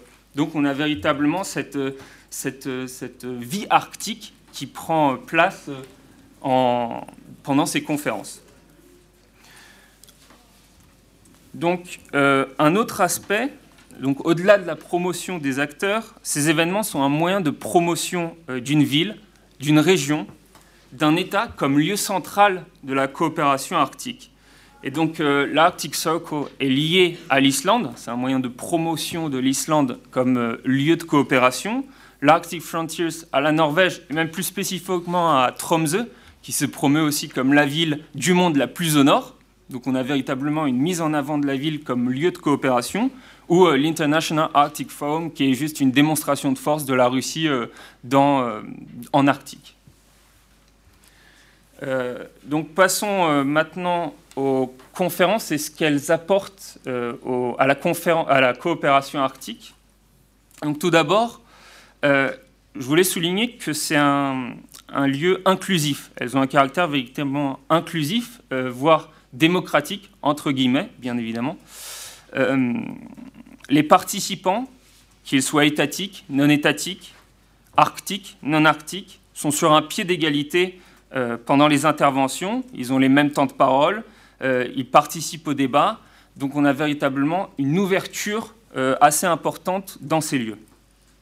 C'est également un lieu qui favorise le développement des réseaux, notamment dans le secteur privé. Ça, c'est euh, un aspect véritablement intéressant et, qui apporte énormément à la coopération arctique et elle participe de cette manière à la régionalisation et donc au renforcement de l'Arctique par le bas, à travers l'action des acteurs non étatiques. Donc on a euh, ici une participation à la création de régions. Et sur ce point, euh, je voulais mettre l'accent sur euh, des conférences peut-être plus sectorielles, moins connues, moins, qui bénéficient d'une plus petite publicité, si on peut dire, mais dont le ticket d'entrée est assez élevé. Ici, un petit exemple avec euh, l'Arctic Shipping Summit.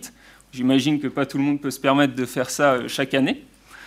Et euh, en fait, pendant ces événements, on a beaucoup d'industriels, de, professionnels qui, eux, vont signer des accords entre eux, qui vont prendre des décisions, et donc une participation à la coopération économique arctique. Donc des lieux assez importants pour la coopération arctique au niveau des acteurs non étatiques.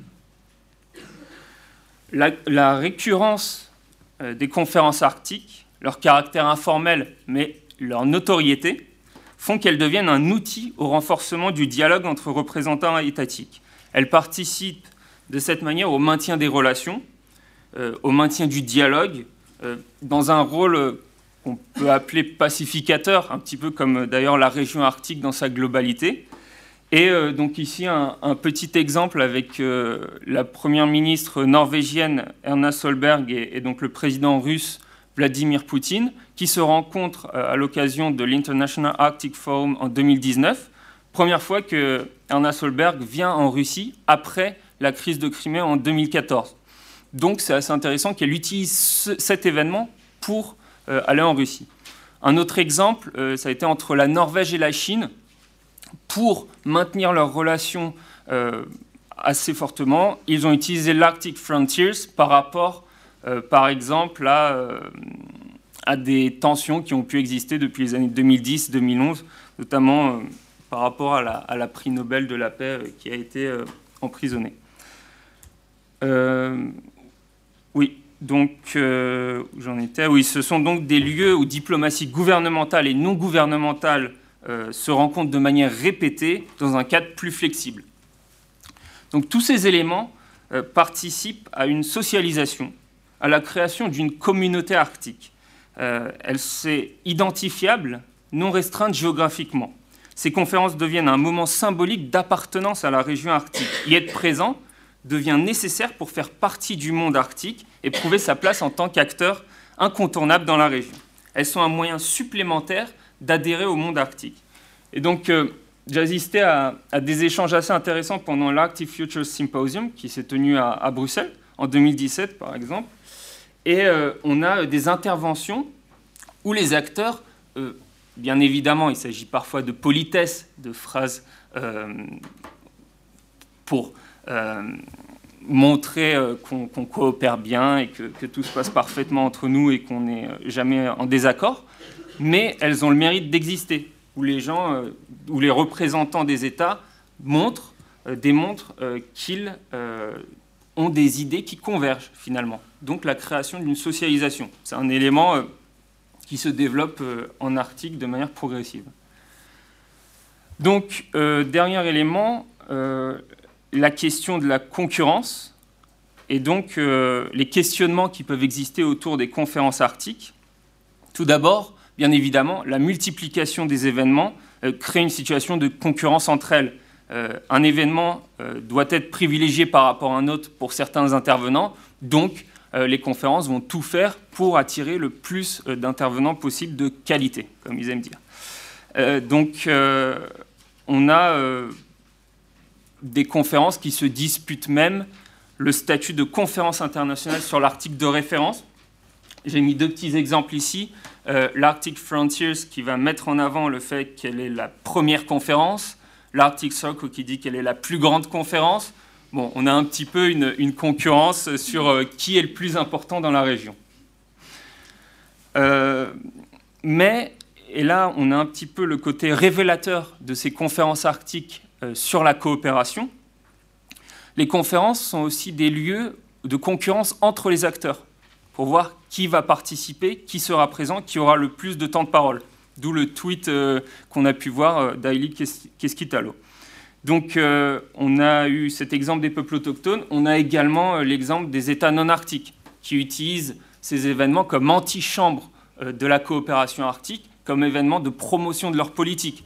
Donc ici on a justement cette, cette tension qui existe notamment au Conseil de l'Arctique entre États arctiques non arctiques qui se met également en place ici et donc c'est assez révélateur. Un autre point, euh, c'est la concurrence avec la coopération institutionnalisée. Euh, si elles n'ont pas vocation à remplacer ces institutions, et semblent davantage être un prolongement euh, de cette coopération, elles peuvent tout de même être parfois perçues comme une concurrence. Le cas du Québec illustre bien cette situation, où finalement le Forum nordique a été délaissé par rapport à l'Arctic Circle. on a également un manque de voix donnée dans les institutions internationales, qui fait seront, que ces conférences seront privilégiées, par exemple pour les gouvernements régionaux. Donc, euh, tous ces éléments qui sont bien évidemment des questionnements, et euh, il faut voir ça comme une étude prolongée, et bien évidemment, euh, les conférences évoluent, et certaines disparaissent, certaines apparaissent, certaines ont été en stand-by et réapparaissent, donc véritablement un sujet d'étude qui évolue. Donc, pour conclure, euh, les conférences internationales sur l'Arctique reflètent parfaitement la coopération au niveau mondial, grâce à leur caractère global, tant au regard des acteurs présents que des sujets traités. Elles assurent une exposition mondiale des politiques des États arctiques et non arctiques, des acteurs gouvernementaux, non gouvernementaux. Ce sont des lieux d'expression investis de manière prononcée par les acteurs non arctiques et non gouvernementaux au vu de leur caractère démocratique et ouvert. Elles deviennent ainsi des lieux de rencontre privilégiés et participent à la création d'une communauté arctique. Les conférences internationales sur l'Arctique sont la preuve de la flexibilité de la coopération arctique qui évolue de manière pragmatique et voit le développement de nouvelles formes de coopération plus souples. Sans en faire officiellement partie, elles, complètent donc la coopération arctique et représentent un prolongement, voire une alternative dans les relations entre les acteurs arctiques. Merci beaucoup et une dernière slide avec euh, une petite biblio. Merci.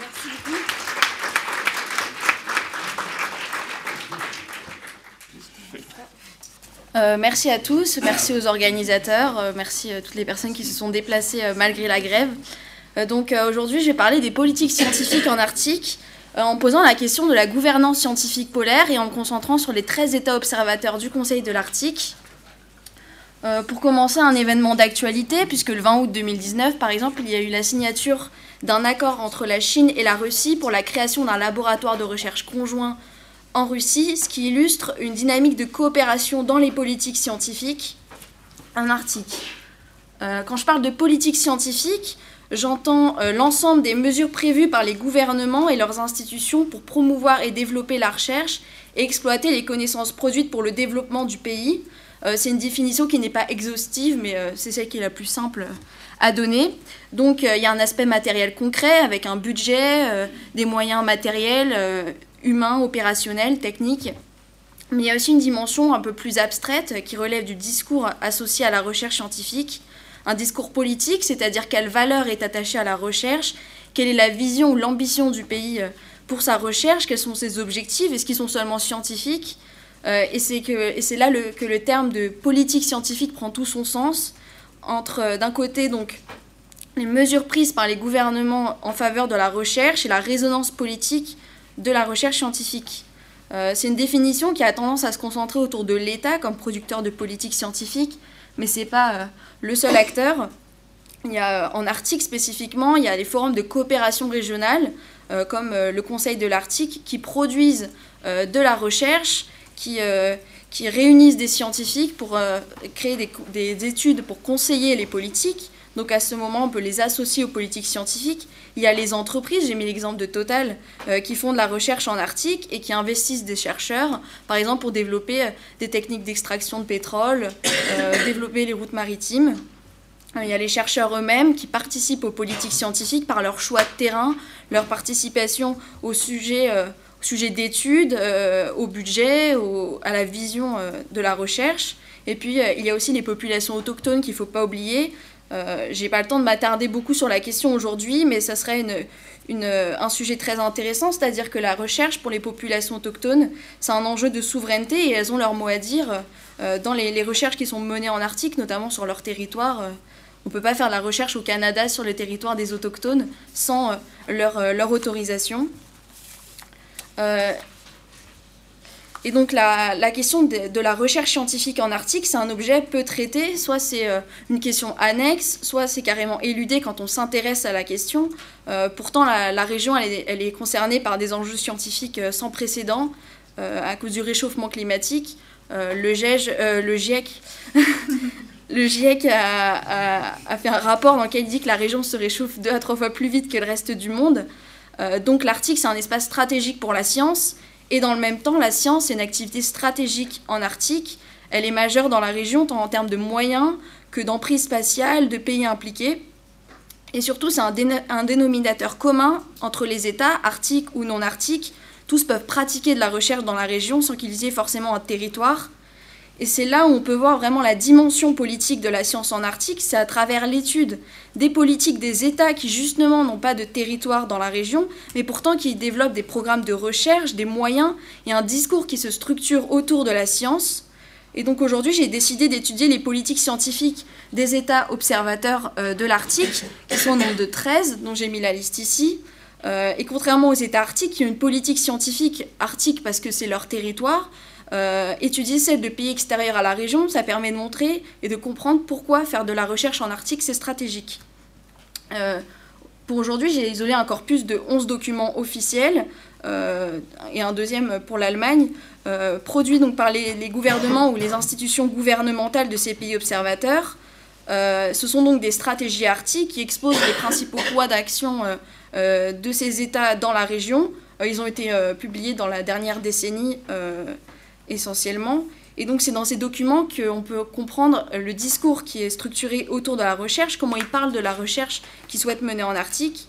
Euh, et d'ailleurs, trois de ces documents, euh, le deuxième de l'Allemagne, celui euh, des Pays-Bas et celui de la Suisse, sont entièrement consacrés aux questions scientifiques. Ils n'ont pas de stratégie politique pour la région. et aujourd'hui, je vais pas m'intéresser à la Pologne et à Singapour parce qu'ils n'ont pas de produits de documents semblables pour l'Arctique. Le but aujourd'hui, c'est pas d'analyser la politique scientifique euh, individuelle de chaque État dans son contenu, mais plutôt de faire une analyse croisée de ces politiques pour repérer trois euh, dynamiques.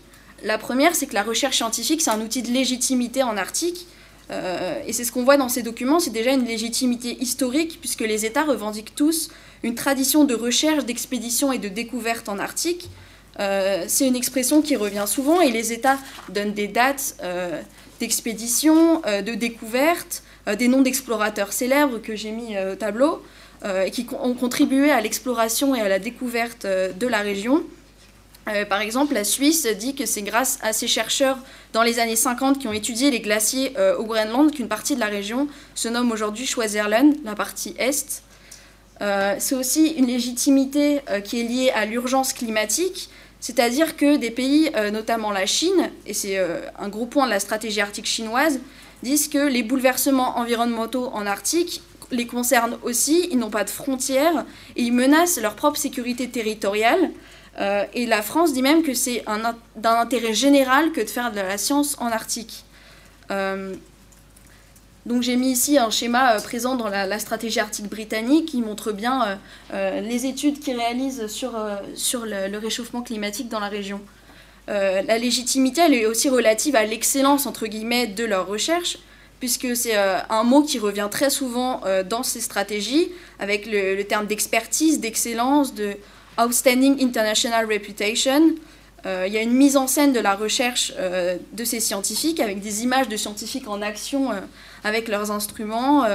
il y a des rubriques, par exemple, dans la stratégie britannique, il y a une rubrique qui s'appelle UK Science in Action ou Case Study. Euh, cette, excellence, elle est aussi euh, mise en scène à travers des indicateurs bibliométriques. Euh, par exemple, ici, on voit le, nombre de citations, le nombre de publications britanniques réalisées entre 2000 et 2011, et on voit cette augmentation croissante. ils mettent aussi en avant le nombre de collaborations qu'ils ont faites, le nombre de publications, le nombre de citations. La France indique que l'excellence de la recherche scientifique est un atout majeur de la politique étrangère de la France et contribue à asseoir sa légitimité. Euh, et au niveau des indicateurs, la France précise qu'elle est 9e, euh, au rang, euh, le 9e rang des nations scientifiques en matière de publication, et les Pays-Bas qui sont dans le top 3 des recherches polaires les plus citées à l'international. la légitimité, elle est aussi relative aux moyens investis dans la recherche scientifique, déjà en termes de budget. Donc ici, on voit le budget britannique qui est encore une fois très croissant. Donc euh, pour montrer qu'ils sont vraiment investis dans la région, ils ont, ils ont mis ce schéma dans leur stratégie. Euh, L'Inde précise que entre la période 2013-2018, elle, elle, va investir 12 millions de dollars. Euh, c'est aussi en termes d'acteurs impliqués. le Royaume-Uni indique que 77 institutions britanniques sont impliquées dans la recherche arctique. Les moyens, c'est aussi des moyens matériels et, et les équipements. déjà, les, navires de recherche. Euh, j'ai mis ici euh, le navire de recherche allemand euh, Polarstern qui a investi en Antarctique et en Arctique. Il y a aussi le nouveau brise-glace chinois Shuelong, l'OGS Explora italien. mais c'est aussi à travers les stations de recherche, là j'en ai mis trois, qu'on peut, que les États font de la recherche en Arctique. Donc j'ai mis une carte ici des stations de recherche des États arctiques en bleu et des États antarctiques en rouge. Et on voit qu'ils sont euh, presque tous exclusivement concentrés euh, au Svalbard et dans le, village de recherche de Ny-Ålesund. Donc c'est le cas euh, des Pays-Bas, de l'Allemagne, de l'Inde, de la France, de, de l'Italie, de l'Inde et du Royaume-Uni et de la Chine et de la Corée. Donc voilà, ils sont, ils sont pas mal à être, à être là-bas et c'est un moyen pour eux d'avoir une présence spatiale en Arctique et c'est souvent la seule présence spatiale et cette emprise spatiale qu'ils ont, elle justifie pour eux une participation à la coopération régionale. donc mon dernier point sur la légitimité, c'est une légitimité politique, c'est-à-dire que faire de la recherche en Arctique reste souvent la seule activité que font et que peuvent faire les États extra-arctiques dans la région. Euh, ils peuvent participer à des forums de coopération euh, scientifique, euh, par exemple l'International Arctic Science Committee, qui est une organisation non gouvernementale fondée en 90, euh, qui fournit un certain nombre d'études à destination des États. Il y a aussi l'équivalent à l'échelle européenne, donc l'European Polar Board, et aussi les six groupes de travail du Conseil de l'Arctique. et la France précise que l'expertise scientifique au sein des groupes de travail constitue pour les États observateurs leur principal mode de participation au Conseil de l'Arctique. Euh, et cette légitimité euh, des, États observateurs dans la science, elle est, suffisante pour eux pour leur faire obtenir le statut d'État observateur du Conseil de l'Arctique. C'est ce que précise la France. Elle dit euh, pour les États extérieurs à la zone boréale, les activités de recherche sont une condition d'obtention d'un statut formel au Conseil de l'Arctique.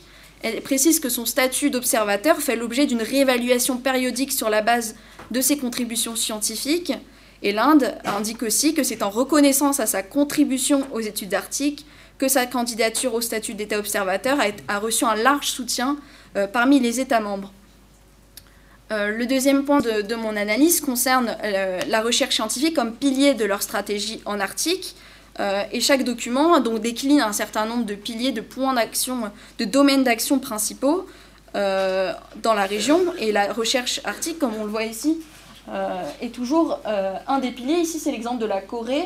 On voit que c'est un des quatre points euh, principaux de sa stratégie. J'ai fait un tableau ici qui résume les principaux domaines d'action des États et on voit que la, recherche scientifique, c'est le seul qui qui est entièrement coché par tous les États que j'ai étudiés. tous ne parlent pas forcément de l'environnement comme point d'action principal, de l'économie, de la gouvernance, ce qui peut être étonnant. Et la recherche est vraiment un point, point de, coordination entre tous les États. Euh, et parfois, c'est même le seul. Euh, par exemple, la Suisse, euh, les Pays-Bas, l'Espagne participent vraiment à la coopération en Arctique à travers la science. donc on voit la dimension éminemment politique de la science, c'est-à-dire que l'enjeu de faire de la recherche n'est pas simplement de produire des connaissances, mais aussi de participer à la gouvernance régionale, qui devient comme un, un porte-étendard du pays, un porte-étendard diplomatique.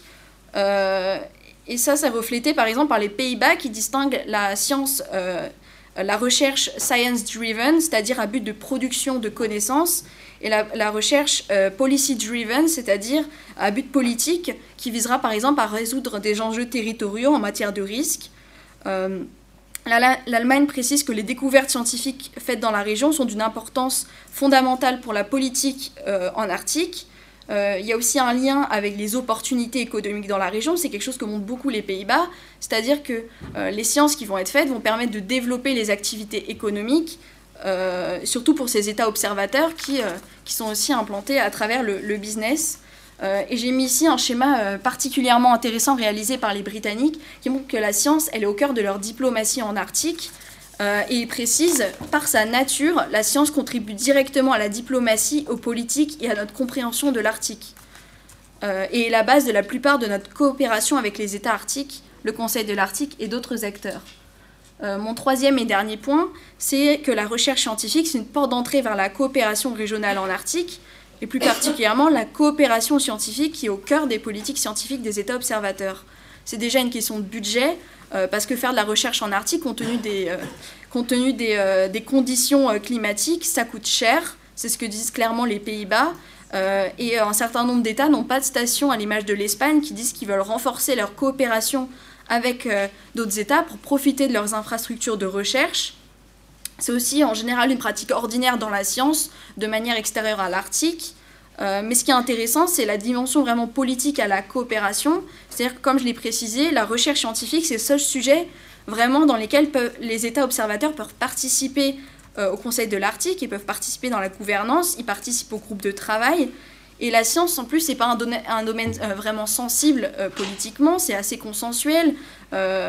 c'est une porte d'entrée, on va dire, de soft power. Euh, et surtout qu'avec le changement climatique qui concerne donc euh, le monde entier, la recherche scientifique, ça devient plus important dans la région et c'est un sujet euh, fondamental de discussion dans la gouvernance. je voudrais parler aussi du parallèle qui est souvent, fait dans la science entre l'Arctique et l'Antarctique, même si les conditions de recherche finalement sont vraiment, sont vraiment différentes. Et les, deux espaces, dans les documents que j'ai étudiés, sont souvent mis en parallèle, tout simplement parce que beaucoup d'États d'abord ont fait de la recherche en Antarctique, puis euh, ont investi l'Arctique et euh, l'Antarctique est présenté comme un lieu d'entraînement euh, des États à la coopération scientifique qui est extrêmement mêlée à la coopération politique en Arctique. Et donc c'est un lieu d'entraînement qui est ensuite déporté à l'Arctique, c'est ce que disent l'Espagne et l'Inde par exemple. et ces plateformes de gouvernance scientifique et politique en Antarctique, c'est par exemple la SCAR. et la Chine, le Royaume-Uni et la France incitent beaucoup sur le maintien de la liberté de la recherche scientifique en Arctique et ont déjà euh, insisté sur leur volonté de, d'en faire un espace euh, très libre sur le plan scientifique et euh, plutôt relâché à ce niveau-là au niveau du droit. donc pour conclure, j'avais posé la question au tout début d'une gouvernance scientifique polaire. déjà, on a vu que l'étude de ces documents, elle, est, elle, permet de comprendre un peu le contenu des, des, politiques scientifiques des États en Arctique, mais surtout les discours qui sont associés, et qu'il y a un vrai décalage entre les deux. Euh, c'est-à-dire que les États peuvent, euh, peuvent euh, avoir beaucoup d'ambition, mais dans la réalité, c'est beaucoup plus mesuré. Et puis c'est difficile vraiment de, de, voir ce qui est, ce qui est réellement fait. et donc la science, elle a une vraie dimension politique, c'est un argument de légitimité, et c'est à travers la coopération scientifique que les États souhaitent et peuvent participer à la gouvernance régionale. Et donc pour parler de la gouvernance scientifique, euh, on peut se demander si la science est le trait commun, le trait unificateur entre les États observateurs et les États arctiques, la gouvernance régionale qui serait inclusive avec ces États observateurs, elle pourrait se faire d'abord à travers une gouvernance scientifique, et donc ça serait l'établissement de règles et de normes dans la science entre les États d'abord arctiques, mais aussi en ouverture avec les États non arctiques. C'est quelque chose qui est encore aujourd'hui difficile à mesurer. La question de la gouvernance fait encore débat. Euh, mais dans la science, on peut penser que, c'est quelque chose qui pourrait être possible parce que c'est là où on voit réellement une coopération entre les États arctiques et non arctiques. Euh, pour, euh, mesurer cela, pour contrebalancer un peu, on peut penser à l'accroissement ces dernières années des enjeux géopolitiques, qui a un, reflet dans les stratégies arctiques des États. Par exemple, j'ai mis celle de l'Allemagne en 2013 qui est exclusivement consacrée à la science, mais en 2019, la science a une place moindre, Déjà parce qu'ils renvoient à leur document de 2013, mais aussi euh, parce qu'ils mettent l'accent sur d'autres enjeux euh, euh, qu'ils jugent fondamentaux, des enjeux économiques, sécuritaires et aussi au niveau des populations autochtones. Et, donc on, est face à deux dynamiques différentes. Une dynamique de, la science comme point d'entrée de la coopération et en même temps la science qui risque d'être reléguée face à d'autres enjeux. je vous indique une bibliographie indicative qui n'est pas exhaustive bien sûr. Merci.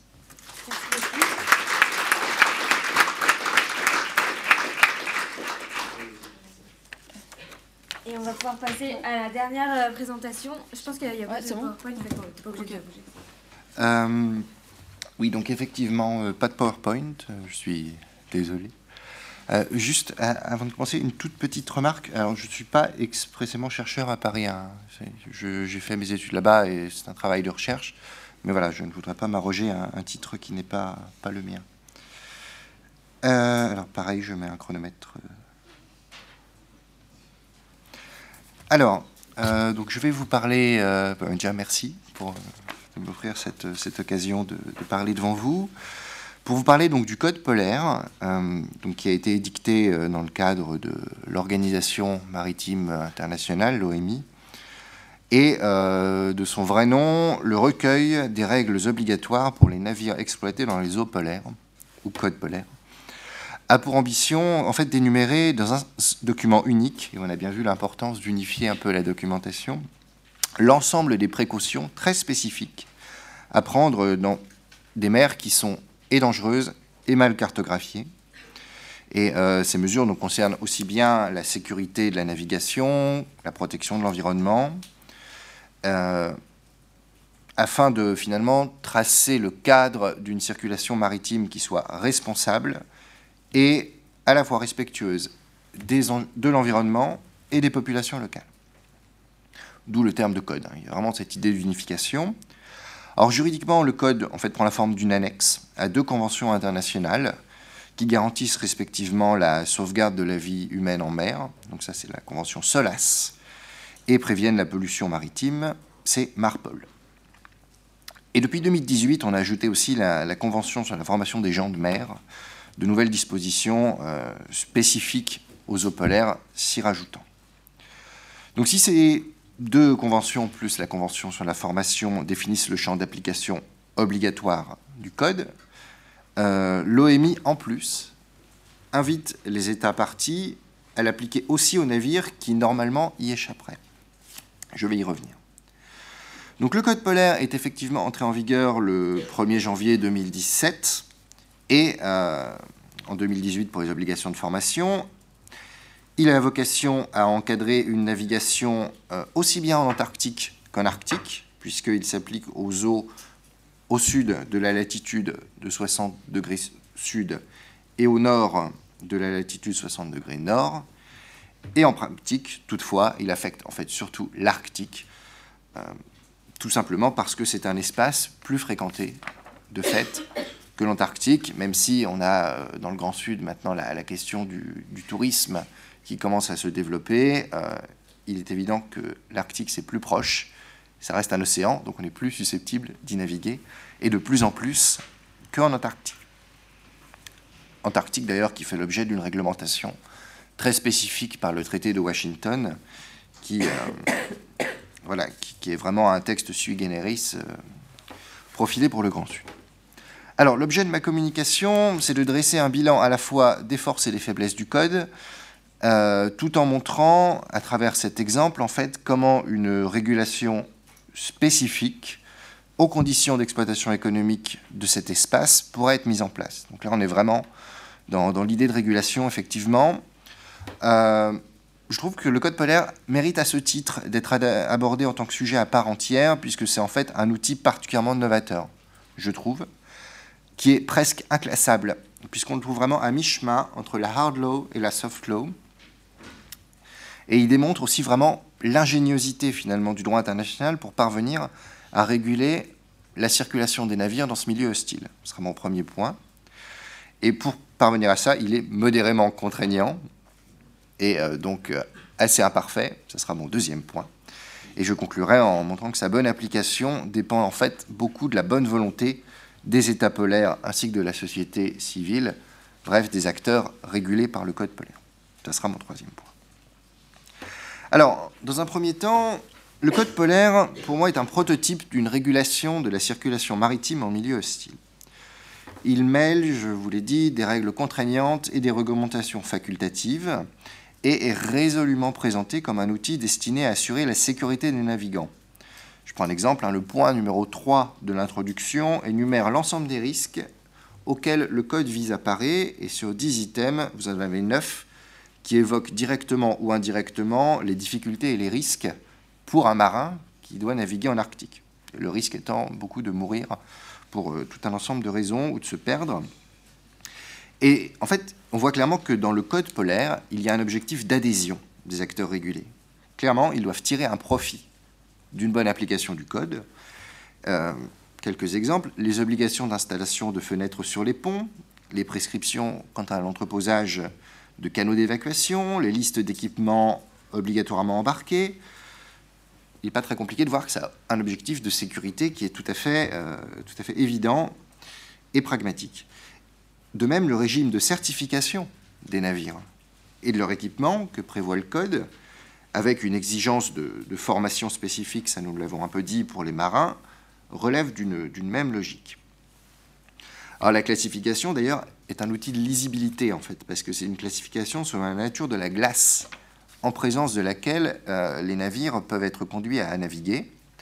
Et enfin, le tout est synthétisé dans un manuel de navigation polaire qui reprend les spécificités propres au déplacement dans cet environnement, qui doit être embarqué obligatoirement, c'est un peu comme le, gilet jaune dans les voitures, destiné à fournir aux propriétaires, à l'exploitant, au capitaine et à l'équipage, là je cite, des, renseignements suffisants au sujet des capacités et limitations en matière d'exploitation du navire, afin de les aider lorsqu'ils doivent prendre des décisions on a vraiment des personnes qui vont se retrouver toutes seules au milieu de l'océan Arctique, qui vont avoir que leur manuel pour s'en tirer, l'obligation du droit international, et qu'elles aient ce manuel.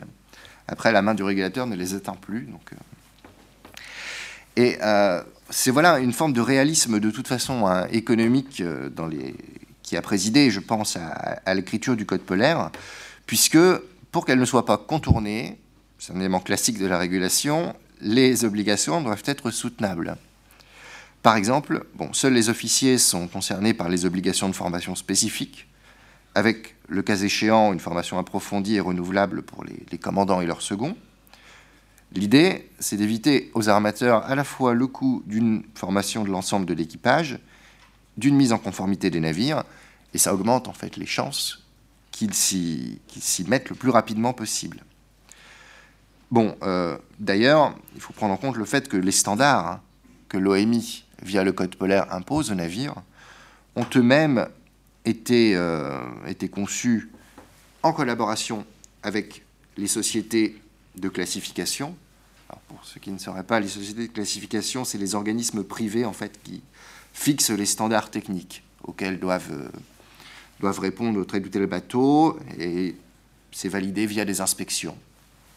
Donc c'est un mécanisme de certification en fait.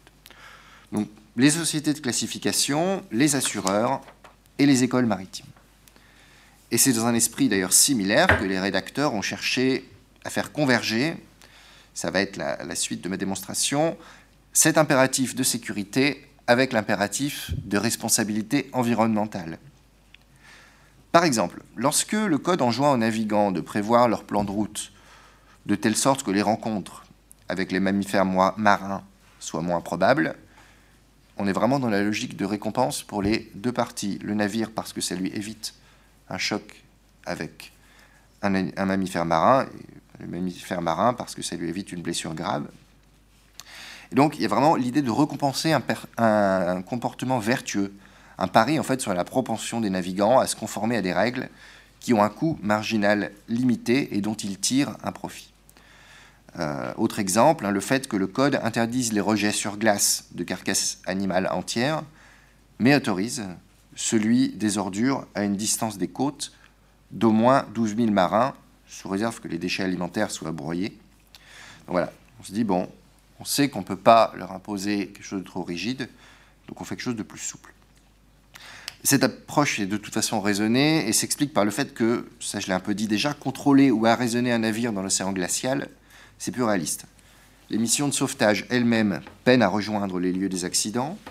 Même les corps de garde-côte, euh, qui vont être les, plus équipés, euh, ne peuvent pas contrôler facilement euh, un espace aussi grand. Et quant à la régulation du trafic, en plus, même à, à distance, elle souffre de l'indisponibilité des satellites géostationnaires, ce qui complique le suivi en temps réel, puisqu'on est près des régions polaires. Et donc, à partir de ce point, on pourrait presque considérer que ce n'était pas un choix pour les rédacteurs du Code polaire, mais une nécessité de concevoir cet instrument un peu séduisant. C'est une logique d'ailleurs qui arrive à plusieurs endroits en Arctique. On peut le voir par exemple avec euh, le cas des ours polaires, qui sont inscrits depuis 1975 à l'annexe 2 de la Convention euh, CITES sur le commerce international des espèces de faune et de flore sauvages menacées d'extinction, pour lesquels une exploitation raisonnée en fait, de l'animal est recherchée, en encourageant par exemple la chasse des mâles plus que des femelles ours, en collaboration avec les chasseurs autochtones pour donner une valeur économique, euh, même touristique, aux ours polaires, ce qui est un moyen d'en encourager de fait la conservation. Là, j'avance. Ce modèle de régulation, toutefois, c'est mon deuxième grand point, souffre de, faiblesses qui sont inhérentes à sa dimension largement incitative.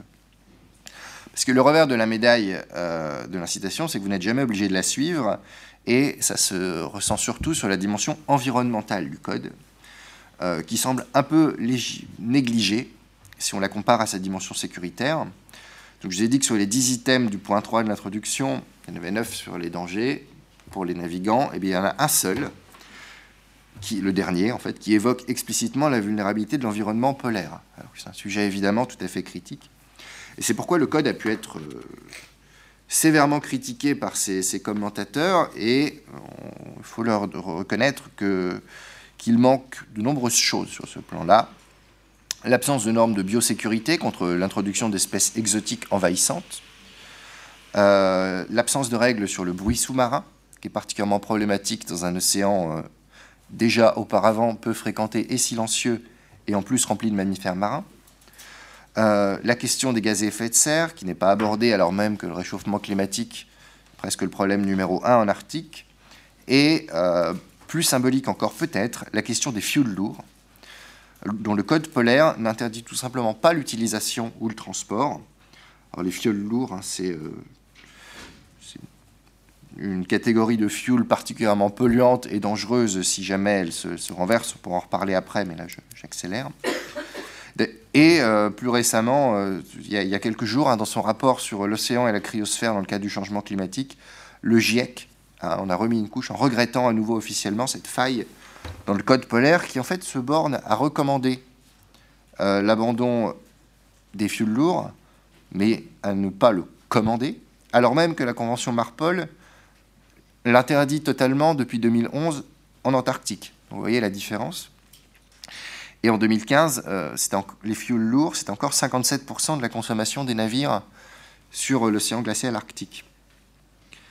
Alors mais, bon, voilà, euh, c'est quand, même, quand même toujours un sujet d'inquiétude, alors même qu'en plus, dans le champ euh, d'application du code, il y a des failles, ce que je vous avais mentionné, sans spoiler, des, navires qui n'en relevaient pas, eh bien, vous avez les navires de petite taille, les navires de pêche, les navires de plaisance. le code s'applique aux, navires de tourisme, euh, par exemple aux grands, euh, paquebots, mais pas aux, yachts personnels. Une critique particulièrement acerbe a été celle de l'ONG euh, Safety for Sea, qui, lors d'un sondage au début de 2019, a questionné, en fait, euh, en interrogeant sur le, fait que estimez-vous que le code polaire est suffisant pour assurer la sécurité des gens de mer, des passagers et des peuples de l'Arctique et la protection de l'environnement? 74% des sondés, je précise que Safety for Sea se garde bien de dire qui étaient les sondés, 74% des sondés ont répondu par la négative. Donc voilà, euh, évidemment, il, il manque d'informations sur ce sondage, mais le constat est sans appel. Et ce sont des constats qui sont effectivement fondés et défendables, même si il faut les interpréter et les contrebalancer par les progrès déjà réalisés et euh, par le fait que l'OMI exploite déjà des axes d'amélioration. C'est pourquoi j'aborderai mon troisième point en montrant que finalement l'enjeu de cette bonne application du code polaire dans les années à venir, et je reboucle avec le titre de, mon intervention A-t-il un avenir? L'enjeu d'une bonne application donc, du code polaire reposera sur l'engagement à la fois des États régulateurs et de la société civile. C'est pour ça que j'ai bu les paroles des intervenants d'avant sur la, multiplication de ces forums, euh, enfin de ces forums, pardon, qu'ils soient politiques, officiels ou qu'ils intègrent la société civile à l'image des conférences. Euh, et finalement, le code polaire, du fait de cette dimension incitative, pour moi est une forme de smart regulation, pour ainsi dire. Et euh, l'Arctique, finalement, peut être un peu le laboratoire de cette euh, régulation pour des espaces qui, finalement, ne sont pas contrôlés et pas réellement contrôlables, et où donc l'engagement des États côtiers et la société civile est tout à fait critique. Je finis rapidement. Euh, donc l'un des premiers défis pour cela est déjà d'une interprétation uniforme du code, puisque certes on a cette réunion des informations et des règles dans un seul document, mais ce sont toujours, en vertu du droit classique de la mer, hein, les États du pavillon qui auront la charge d'inspecter les navires, de contrôler le respect des, dispositions du code polaire. Ça suppose aussi un investissement suffisant dans les infrastructures maritimes, parce que le code, certes, c'est une obligation juridique, mais il faut pouvoir l'appuyer sur des postes de contrôle dans les ports. Il faut pouvoir l'appuyer sur des checkpoints où les navires pourraient respecter finalement leurs obligations environnementales en déversant les matières polluantes. Euh, enfin, il faut aussi qu'il y ait une offre de formation suffisante par des acteurs privés, le plus souvent, pour transmettre aux marins les connaissances nécessaires et euh, bon, par exemple, vous avez des cours fondamentaux et avancés euh, dispensés par des organismes de consulting, tels que 90 euh, North Ice Consulting. Des cours qui sont profilés en fait selon la, nature de la navigation envisagée, laquelle est déterminée par le degré de certification du navire. Et évidemment l'importance du, Conseil de l'Arctique pour ce qui concerne le côté politique, afin d'agir dans la continuité du Code polaire, sera, à mon sens, capital. Euh, d'ailleurs, son, groupe de travail PAM, Protection of the Arctic Marine Environment Working Group, s'appuie euh, sur un forum d'information sur les bonnes pratiques. Et euh, les acteurs concernés peuvent y échanger les informations sur les différents sujets, y aborder les problématiques liées à l'application du code. Et ça, c'est essentiel pour cette application unifiée du, document. Et d'ailleurs, le groupe de travail a lancé depuis, depuis quelques mois, en 2019, une base de données qui permet un accès facilité aux informations fiables sur les conditions d'action, d'application du code et qui en plus en prévoit une exégèse officielle. Mais le site aussi hein, est abondé par les gouvernements riverains, mais aussi par les ONG, les acteurs privés, donc industrie, sociétés de classification. Il publie des données météorologiques relatives à l'état des glaces afin de faciliter la préparation des voyages. Donc c'est vraiment un vadémécum qui permet une bonne application de la règle de droit et là, on est vraiment dans la régulation intelligente, c'est-à-dire à la fois le texte juridique et les outils pour l'appliquer.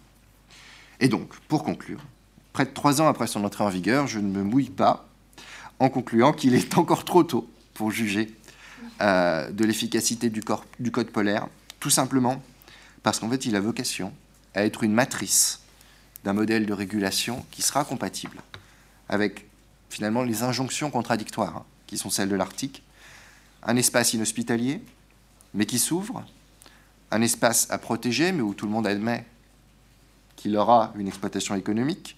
Je ne me permettrai pas de dire tout le monde si ça n'avait pas été un écho à ce qui a été dit auparavant. Et donc ce sont là des enjeux de long terme, et c'est pourquoi on est en droit de considérer que le Code a bel et bien, littéralement, un avenir en ce qu'il est conçu pour se, perfectionner dans la durée. C'est de toute façon un sujet général en droit international, hein, le fait que le texte ne résout pas tout, et euh, son efficacité dépend du degré d'engagement des autorités, des acteurs privés, et en faisant finalement le pari de l'adhésion des, des acteurs régulés, on peut estimer que les, rédacteurs du code avaient pleinement compris cette euh, difficulté. Voilà, je vous remercie.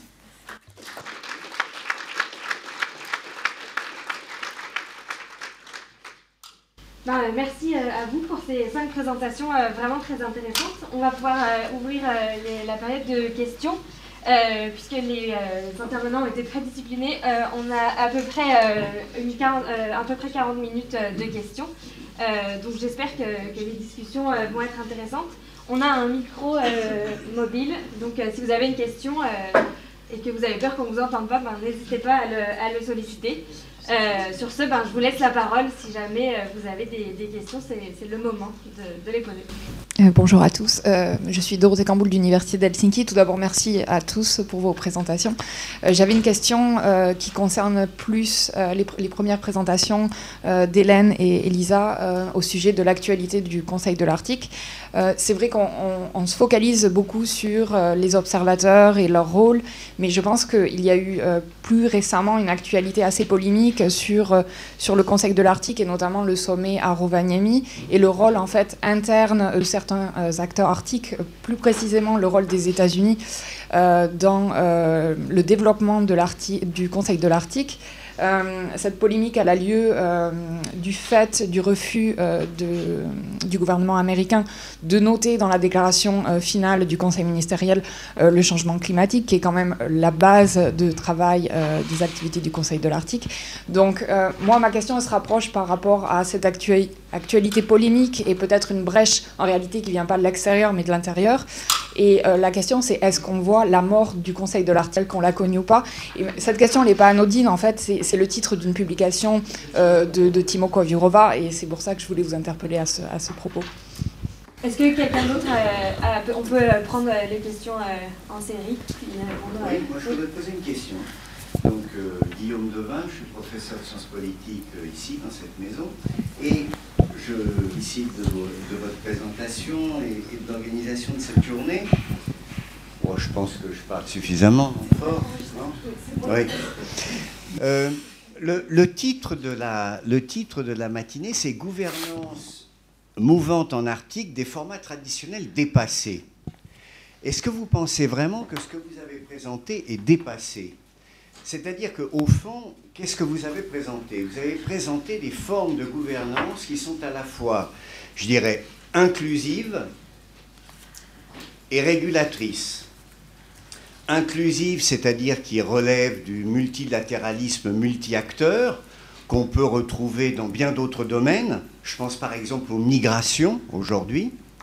Et régulatrice, c'est-à-dire essentiellement avec des formes de dispositifs qui relèvent de la soft law, des principes de conduite que là aussi on retrouve très largement dans des domaines qui font l'objet de délibérations multilatérales, qu'il s'agisse des migrations ou de la gouvernance d'Internet.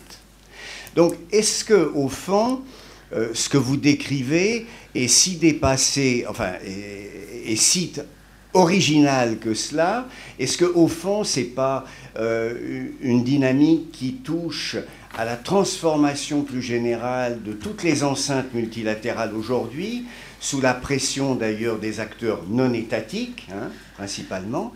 Et est-ce qu'il n'y a pas le risque tout de même, en se focalisant excessivement sur ces nouveaux modes de concertation multilatérale, d'oublier un peu rapidement, et si je le dis, c'est que ça fait longtemps que je travaille sur cette question dans l'autre sens, mais aujourd'hui, est-ce qu'on n'oublie pas un peu trop rapidement les logiques de puissance dans la concertation multilatérale au profit de ce que j'appellerais ce soft multilatéralisme qui euh, nous conduit peut-être à surestimer la dimension du multilatéralisme que je qualifie de social par rapport au multilatéralisme proprement politique. Hein, j'aimerais savoir un peu quel est votre point de vue sur ces questions. Euh, je ne sais pas qui veut prendre la parole en premier. Euh. Je veux bien. Euh, Dorothée, d'abord pour répondre à ta question, oui, effectivement, il y avait l'article très intéressant de Timo Kwavirova qui parlait de, de la position américaine qui pouvait remettre en cause le Conseil de l'Arctique tel qu'on le connaît et la coopération arctique telle qu'on la connaît. Et finalement, enfin, bon, je dirais que déjà ça se verra en 2020, si je ne me trompe pas, avec l'élection et.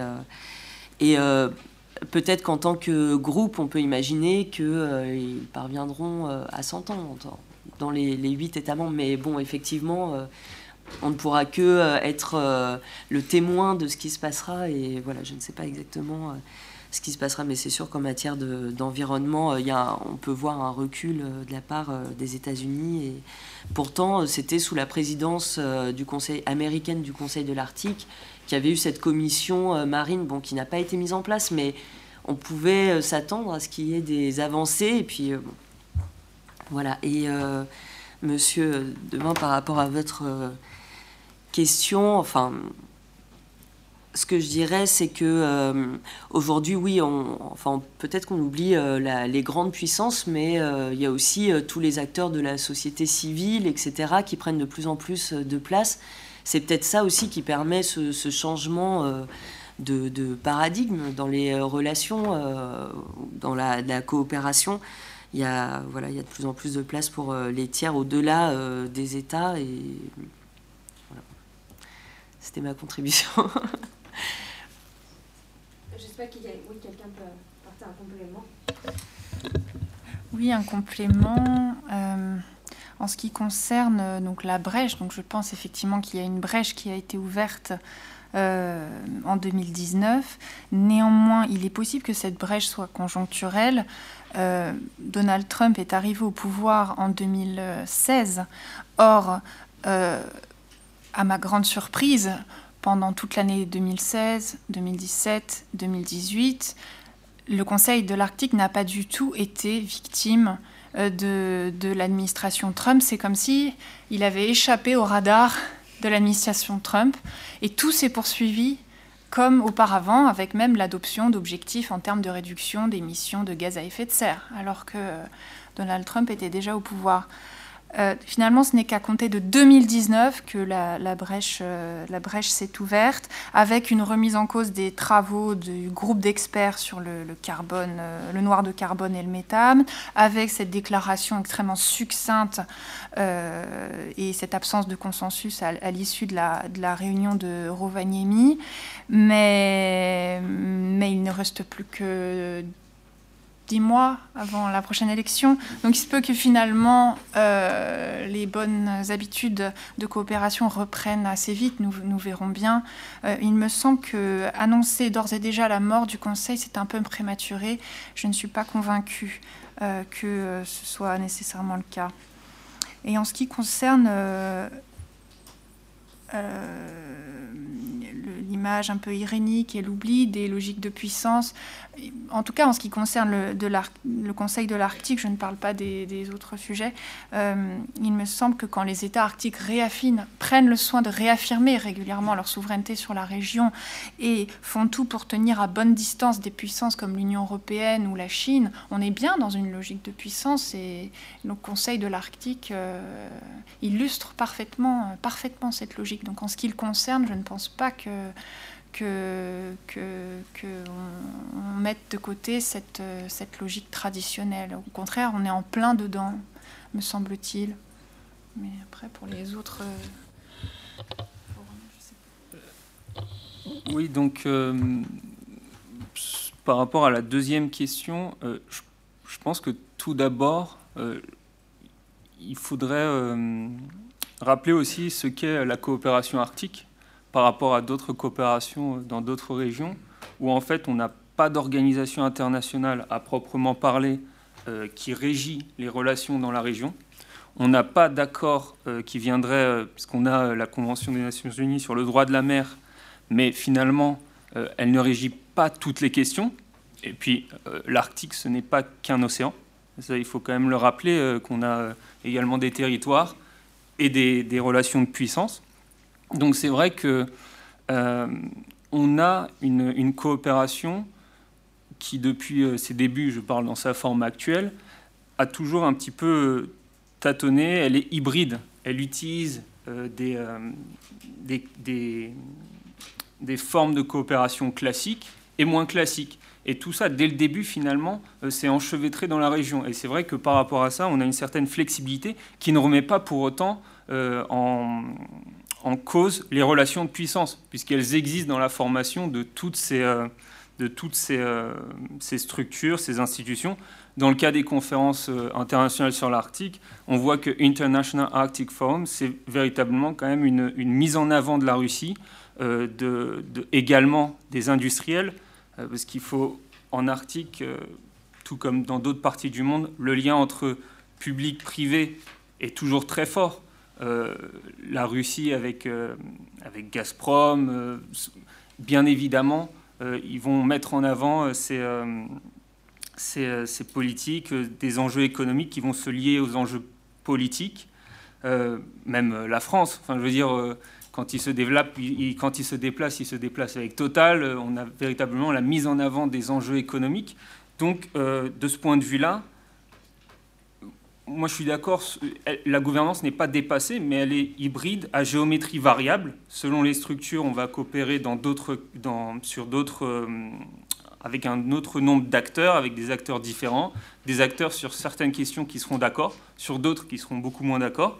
Et c'est vrai qu'en Arctique, on, voit ce, développement depuis euh, les années 2000, depuis le début, on, voit cette, euh, cette recherche. Et moi, j'aime qualifier l'Arctique comme une coopération pragmatique selon les sujets, on va mettre en place euh, une nouvelle structure, on va essayer de, mieux coopérer. D'autres qui posent problème, on va les, aborder euh, dans des structures plus bilatérales, euh, plus restreintes. Donc véritablement ce jeu qui existe toujours en Arctique. Et un point également qui, rejoint la première question, moi j'aime souvent dire que les États-Unis sont une puissance mondiale régionale alors que la Russie est une puissance régionale mondiale par rapport à l'engagement aussi des, États et par rapport à comment euh, ils sont perçus.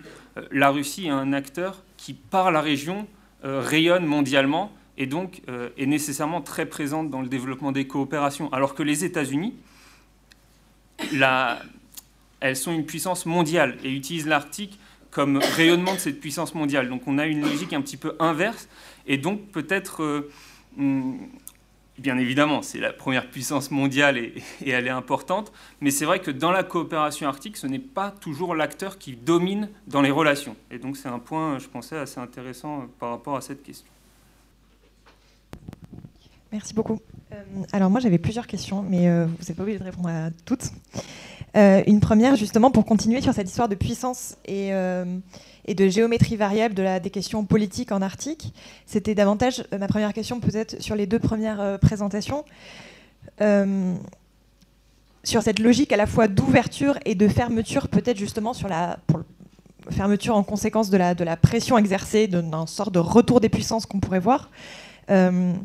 Puisque c'est vrai qu'on a souvent parlé depuis 20 ans d'exceptionnalisme arctique, de petites bulles un peu en dehors des, problèmes et des conflits du monde. Et on a l'impression que effectivement, ce qui s'est passé en 2019 et même plus, globalement, ce qui se passe depuis peut-être 2-3 ans, fait un peu éclater cette bulle d'exceptionnalisme arctique. Euh, et donc, comme, comme Hélène de Potter l'a bien, remarqué, on remarque aussi une logique de fermeture. Et j'ai l'impression que cette logique de fermeture qui rejoint les questions politiques, peut-être qu'en fait c'est la logique qui prévaudrait, question que je, soumets. Euh, et je voulais justement poser une question sur euh, ce qu'il en est des populations autochtones qui ont quand même un rôle important, le rôle de, participants permanents. Ou est-ce qu'ils en sont, eux, dans cette logique d'ouverture ou de fermeture? Est-ce que finalement ce ne serait pas un peu les perdants avec les observateurs de ce retour des puissances? Et puis au niveau des observateurs, on remarque aussi qu'il y a des observateurs qui se font euh, discrètement bah, éjecter du Conseil de l'Arctique. Je pense au National Geographic par exemple qui a, disparu, qui est venu, puis maintenant il est plus dans la liste des observateurs. Euh, donc on a l'impression quand même que cette logique effectivement des puissances, peut-être qu'elle qu'elle met de côté un peu certains, certains acteurs gênants. Et du coup, j'en viens à la question également de la régionalisation. Euh, qui m'intéresse, mais je me pose un peu la question, la différence entre intégration régionale et régionalisation. J'ai l'impression que régionalisation, c'est un mot euh, qui désigne peut-être une région qui serait formée de manière beaucoup plus formelle, avec une vraie volonté politique, alors que si on parle d'intégration régionale, ça peut être quelque chose de plus diffus et davantage justement par le bas, comme l'a dit euh, Michel Simonides, en intégrant plusieurs États. Et donc ma question, c'est comment est-ce qu'on peut mesurer cette régionalisation en fait? Sachant que pour moi, la régionalisation, c'est le fait qu'il y ait davantage de liens entre les pays de la région que de liens entre un pays de la région et le reste du monde. Et à cet égard, ça me semble une question en fait, euh, un peu pas encore, euh, peut-être pas encore définie. Euh, je, vais pas pardon, j'ai encore deux questions et après c'est fini, promis. justement sur la question des, de, comment dire, des formats non traditionnels euh, dont, a, parlé Michel Simonides, notamment des, conférences scientifiques. Euh, ma question, c'est est-ce que tu penses que cela court-circuite effectivement les formats traditionnels Ou est-ce qu'en fait, tout ce qu'on remarque, les forums, etc., ce sont juste des, moyens de coopération parallèles et que finalement, comme l'a bien dit Hélène de Potter, on continue à parler des choses euh, sérieuses entre, entre États, justement, avec ce retour des puissances? Voilà, c'est une question. Est-ce que c'est parallèle ou est-ce que ça concurrence? Et peut-être une dernière question sur la science.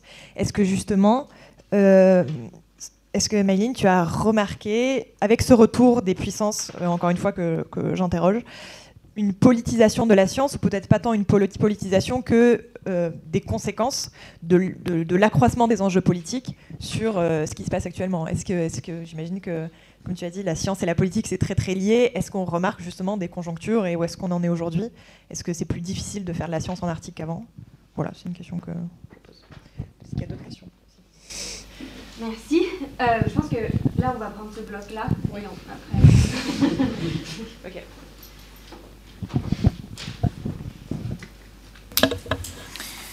Euh, sur le rôle des peuples autochtones euh, et leur place au Conseil de l'Arctique, j'ai très peu d'informations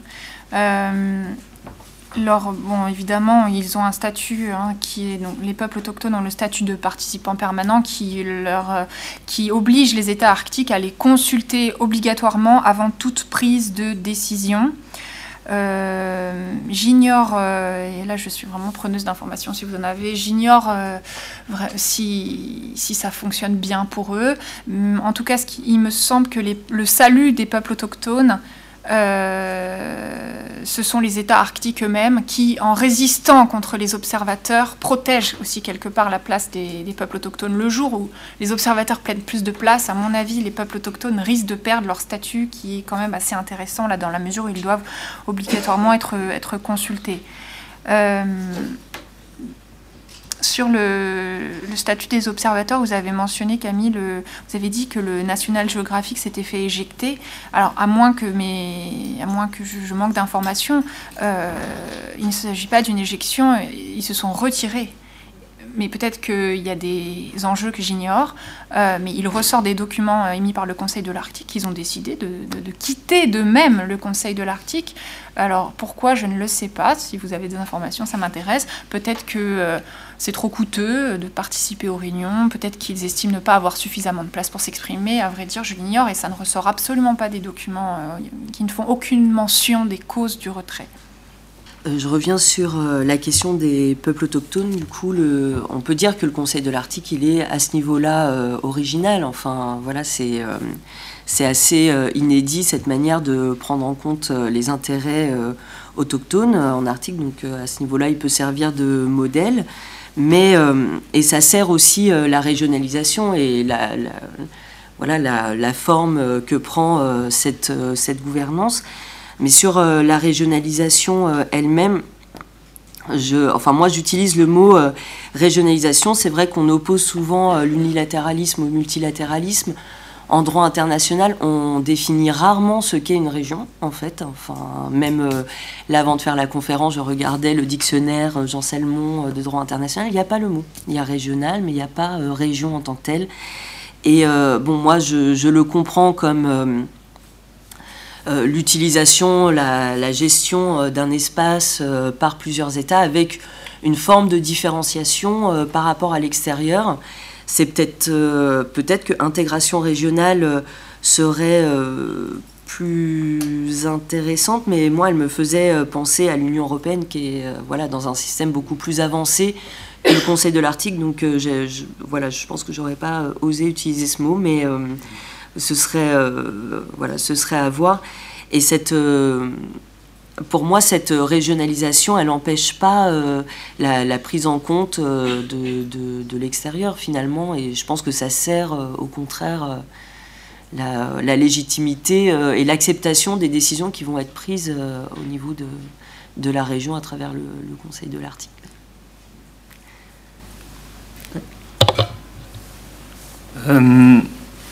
Concernant les conférences euh, sur l'Arctique, bien évidemment, j'ai essayé de le montrer, il s'agit plus d'un prolongement euh, politique, euh, plus utilisé par les acteurs non étatiques, qui, ont une, solution pour s'exprimer, pour faire des accords entre eux. Il ne faut pas négliger le, côté économique également, puisqu'on a quand même des contrats assez importants qui sont signés, et, donc ça participe justement à la régionalisation. Et euh, donc je le verrais plus comme une, comme une réponse pragmatique à une demande euh, d'acteurs d'avoir plus de, rencontres, d'avoir plus de possibilités d'échanger à tous les niveaux. Et c'est également, euh, et là c'est une question qui apparaît très souvent en Arctique, et notamment le Conseil de l'Arctique en fait partie, c'est le côté un peu symbolique de la coopération. C'est un moment où justement on a cette communauté arctique qui se réunit, donc ça, ça donne un petit peu une une matière physique à l'appellation région arctique. Et donc, de ce point de vue-là, elles ont aussi un intérêt assez important. Le Conseil de l'Arctique, c'est la même chose. C'est l'institution qui est portée comme symbole de la région arctique. Donc, euh, donc on, a, on a cet élément qui est assez intéressant et également qui rejoint la question euh, sur la région.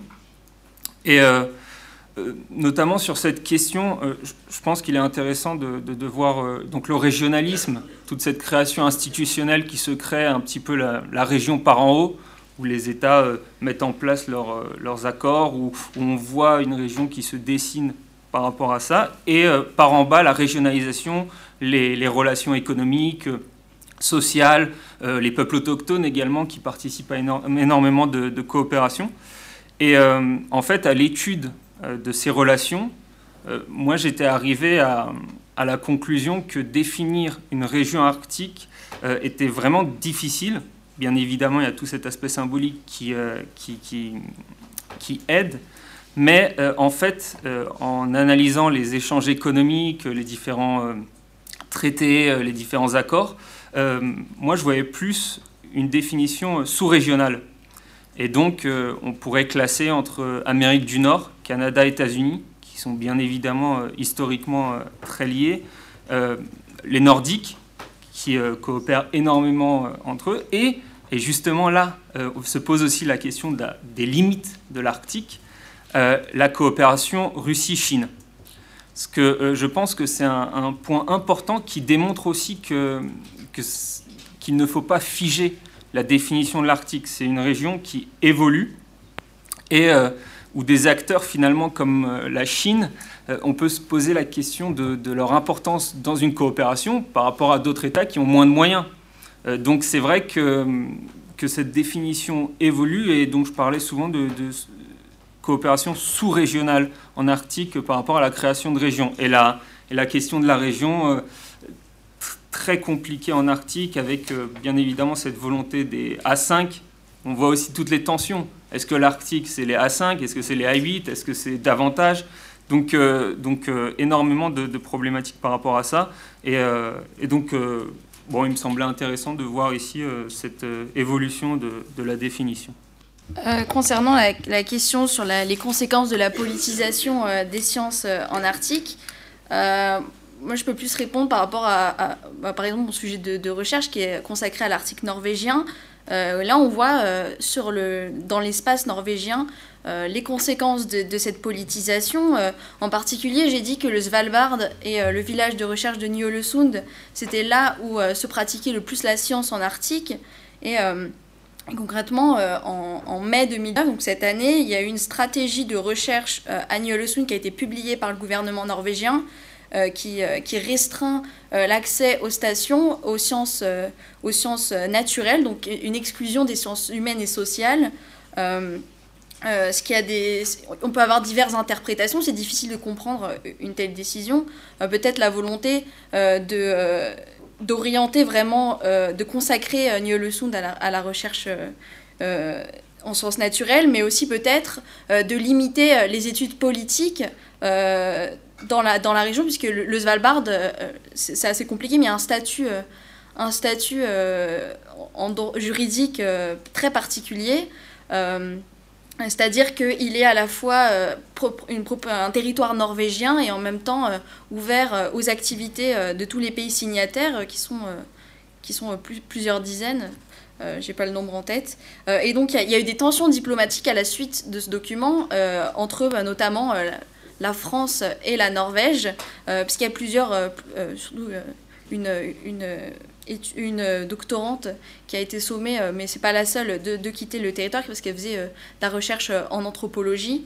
donc je sais pas, je, sais pas exactement les conséquences à l'échelle entière de l'Arctique de cette politisation de la question scientifique, mais la Norvège, qui s'érige comme un pôle de la recherche arctique, en tout cas, a, émis un certain nombre de restrictions récentes.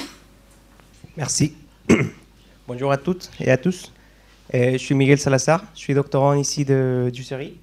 Et je voudrais poser une question par rapport à la présentation de.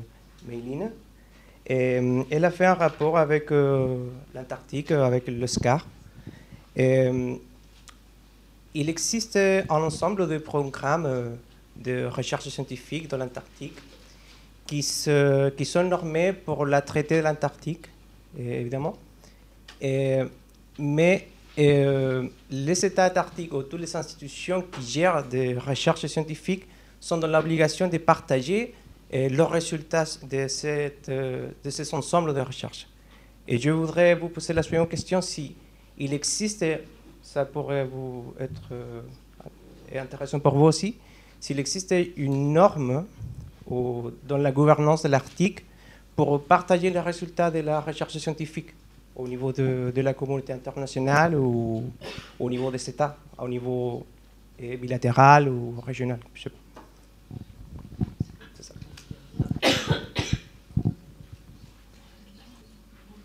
Je voulais vous poser une question sur euh, l'éventuelle évolution des sujets euh, traités au Conseil de l'Arctique, des sujets qui sont abordés justement dans cette gouvernance. Vous parliez d'une euh, progressive institutionnalisation du, Conseil. Est-ce que ça veut dire que des nouveaux sujets peuvent être abordés? Je pense notamment aux, questions touchant aux grands projets de câblage Internet ou aux projets de défense notamment. Ou est-ce que du, ça reste du domaine purement régalien étatique? Alors bonjour, donc Florian Mont, je vous remercie pour vos présentations extrêmement stimulantes. Euh, j'avais plusieurs questions, mais je vais rebondir sur une question qui a été posée à Maëlys Maïline concernant la recherche scientifique. Et l'une des questions que je voulais vous poser, c'était est-ce qu'au titre des aspects politiques de cette recherche, euh, la question est posée sur l'obtention de visas parce qu'il y a, vous avez évoqué par exemple la stratégie française qui veut développer la liberté de recherche scientifique, et vous venez de dire à l'instant que finalement, il y a malgré tout, alors pour le cheval-barde en tout cas, des restrictions à l'obtention de visas. Donc n'est-ce pas ici un enjeu assez important pour pouvoir développer une recherche scientifique Sachant que je crois dans l'accord de 2007 sur la coopération en matière de recherche scientifique, il y a la facilitation pour l'octroi de visas. Donc est-ce que vous auriez, ou peut-être d'autres, d'autres exemples d'entraves à l'entrée sur le territoire des États arctiques Je pense que je vais répondre aux deux questions euh, à la suite, ça va être plus simple. Euh, concernant le, lien avec l'Antarctique, donc effectivement, il euh, faut savoir que donc c'est des régions où les pratiques de la science et euh, le cadre politique sont très différents, même si c'est tous les deux des pôles, des milieux des milieux similaires. Donc effectivement, en Antarctique, une des conditions de la coopération, c'est le partage des données scientifiques.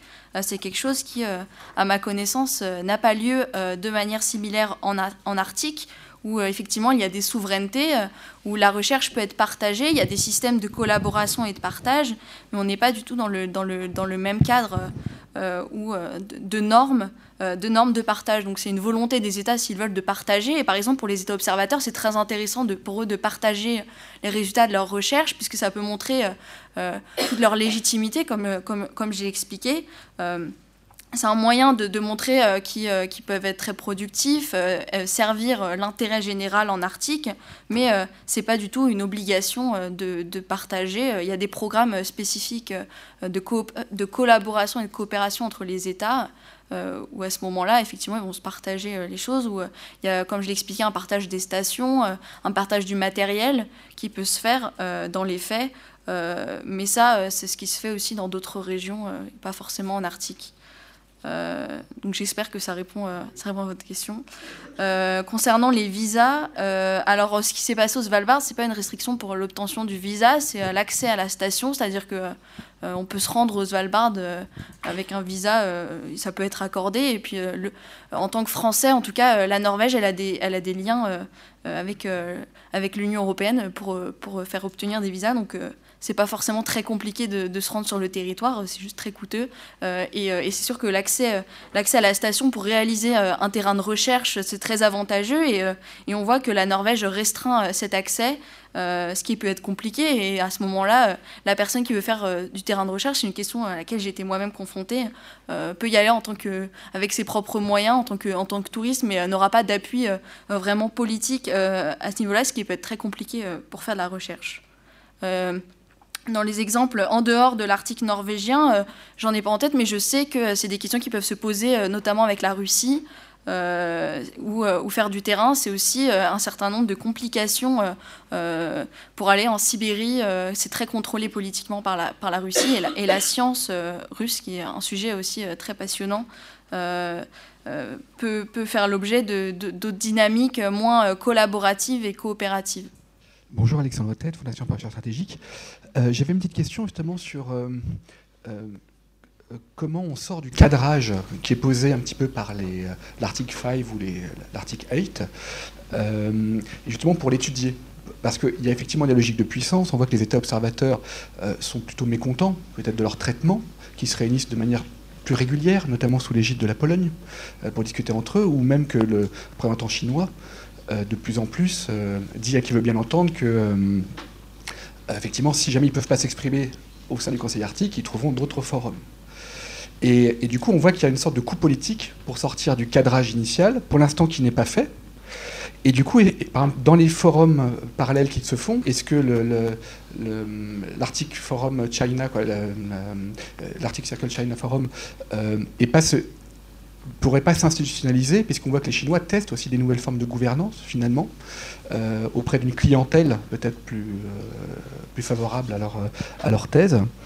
Euh, et puis on voit qu'il y a des cadrages juridiques aussi. tout à l'heure, Hélène, vous évoquiez parmi les arguments mobilisés par les, les États, par les États arctiques, donc leur position privilégiée, également le droit de la mer.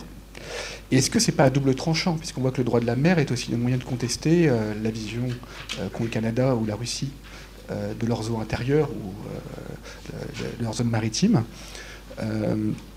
Voilà, mais à nouveau, il y a un coût politique de sortir de ce cadrage. Est-ce que vous, voilà, c'est aussi des logiques de puissance finalement, mais comment les étudier en sciences politiques ou en sciences sociales, sont, c'est des signaux quasiment invisibles. C'est vraiment la sorte diplomatique, et la sensibilité des sujets est telle que euh, c'est compliqué de trouver des gens qui en parlent librement euh, ou pour en faire une étude euh, solide. Quoi, voilà. en tout cas, on sent qu'il se passe des choses, mais comment on peut les analyser en sciences politiques? Donc peut-être qu'on on, étudie les forums parce que c'est plus visible, on rencontre les gens qui parlent plus librement. On voit qu'il y a des, flux nouveaux qui connectent l'Arctique à la mondialisation, le, trafic maritime, l'énergie.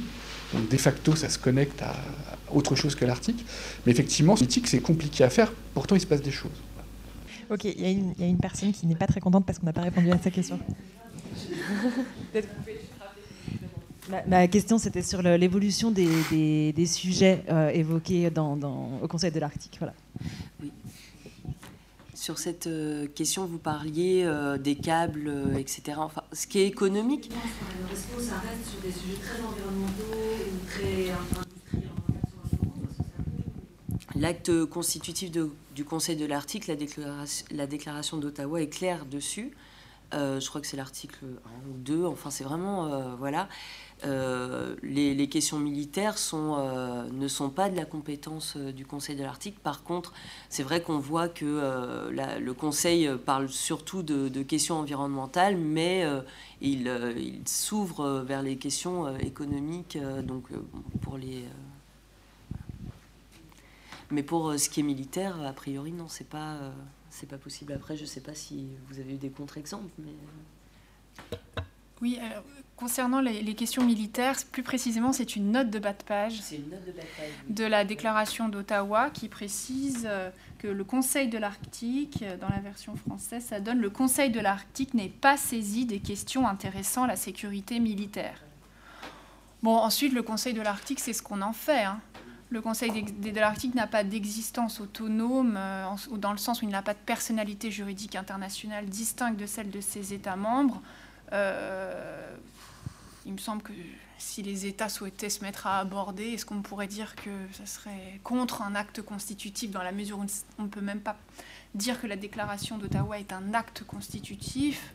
En tout cas, pour l'instant, il n'y a aucune discussion sur les questions militaires, à ma connaissance, rien du tout là-dessus. Et je pense que c'est l'une des raisons du succès de, ce Conseil, c'est qu'on évite soigneusement de parler de ces questions. Concernant les questions de, câblage, oui, en revanche. Euh, donc il y, a une task force sur euh, l'amélioration de la connectivité euh, en Arctique, la TFICA, une task force du Conseil de l'Arctique qui est précisément en charge des questions de connectivité et qui parle des câbles sous-marins. Je vous renvoie à la page 74, je, je suis allée voir à l'instant, la page 74 du rapport des SAO, des Senior Arctic Officials, euh, pour la réunion de Rovaniemi 2019, on parle expressément des câbles sous-marins et l'objectif est, bien entendu de profiter de ces opportunités économiques et d'assurer une connectivité et une connexion de la région arctique euh, complète au profit des, populations et des activités économiques qui vont s'y dérouler. Euh, Bon, s'agissant de l'accès aux Svalbard, moi j'avais connaissance du problème russe avec les, sanctions dans le cadre du conflit criméen qui font qu'il y a eu un, petit problème diplomatique avec un, ministre, ou je ne sais plus, Alexandre, vous savez ça, quelqu'un de l'administration euh, russe qui est allé aux Svalbard et euh, ça, a été, euh, ça a été contesté parce qu'il était visé par les sanctions russes dans le cadre du conflit en Crimée. Euh, et, sur votre question, Alexandre, sur le droit de la mer qui serait à double tranchant, effectivement, le, réaffirmer que le droit le droit de la mer s'applique en Arctique ça peut être vu à double tranchant, puisque le droit de la mer reconnaît certes des droits aux États côtiers, mais aussi aux, euh, États non côtiers euh, de, la région. Mais le but, me semble-t-il, c'est d'éviter toute tentative de faire de cette région, euh, de donner à cette région un statut original du type patrimoine commun de l'humanité, qui là priverait les États côtiers de leurs compétences et de leur souveraineté sur la région. Le but est d'éviter, je crois, un régime de gestion collective de la région. Donc c'est un mal pour un bien.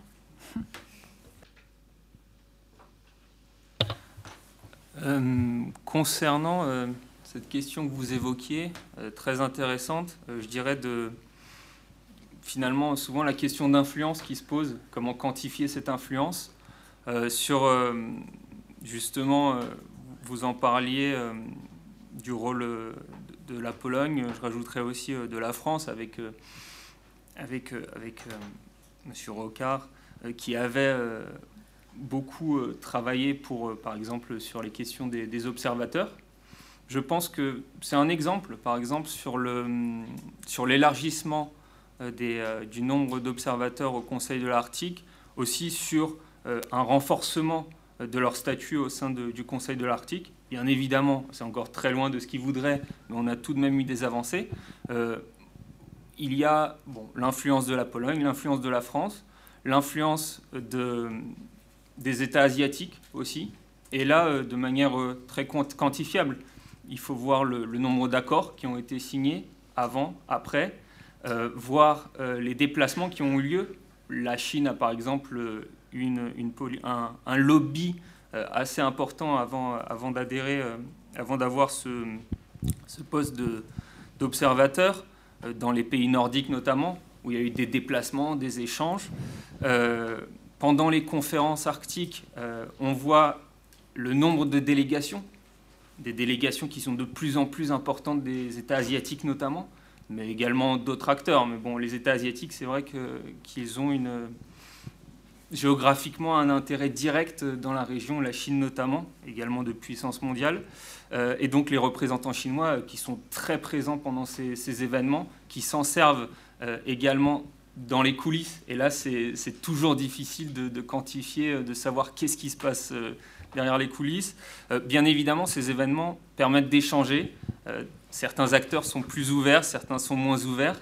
C'est évident qu'on a plus de difficultés à obtenir des informations de représentants chinois, russes, par rapport à d'autres qui peuvent être un petit peu plus ouverts.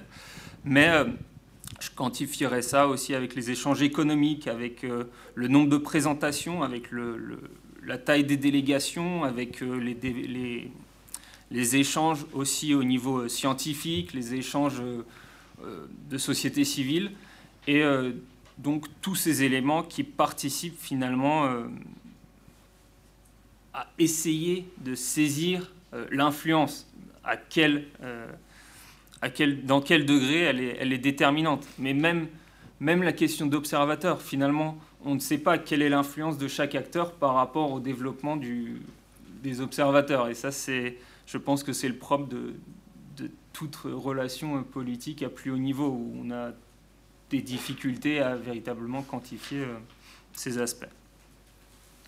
Je sais que cette réponse n'est pas parfaite, mais bon, c'est une esquisse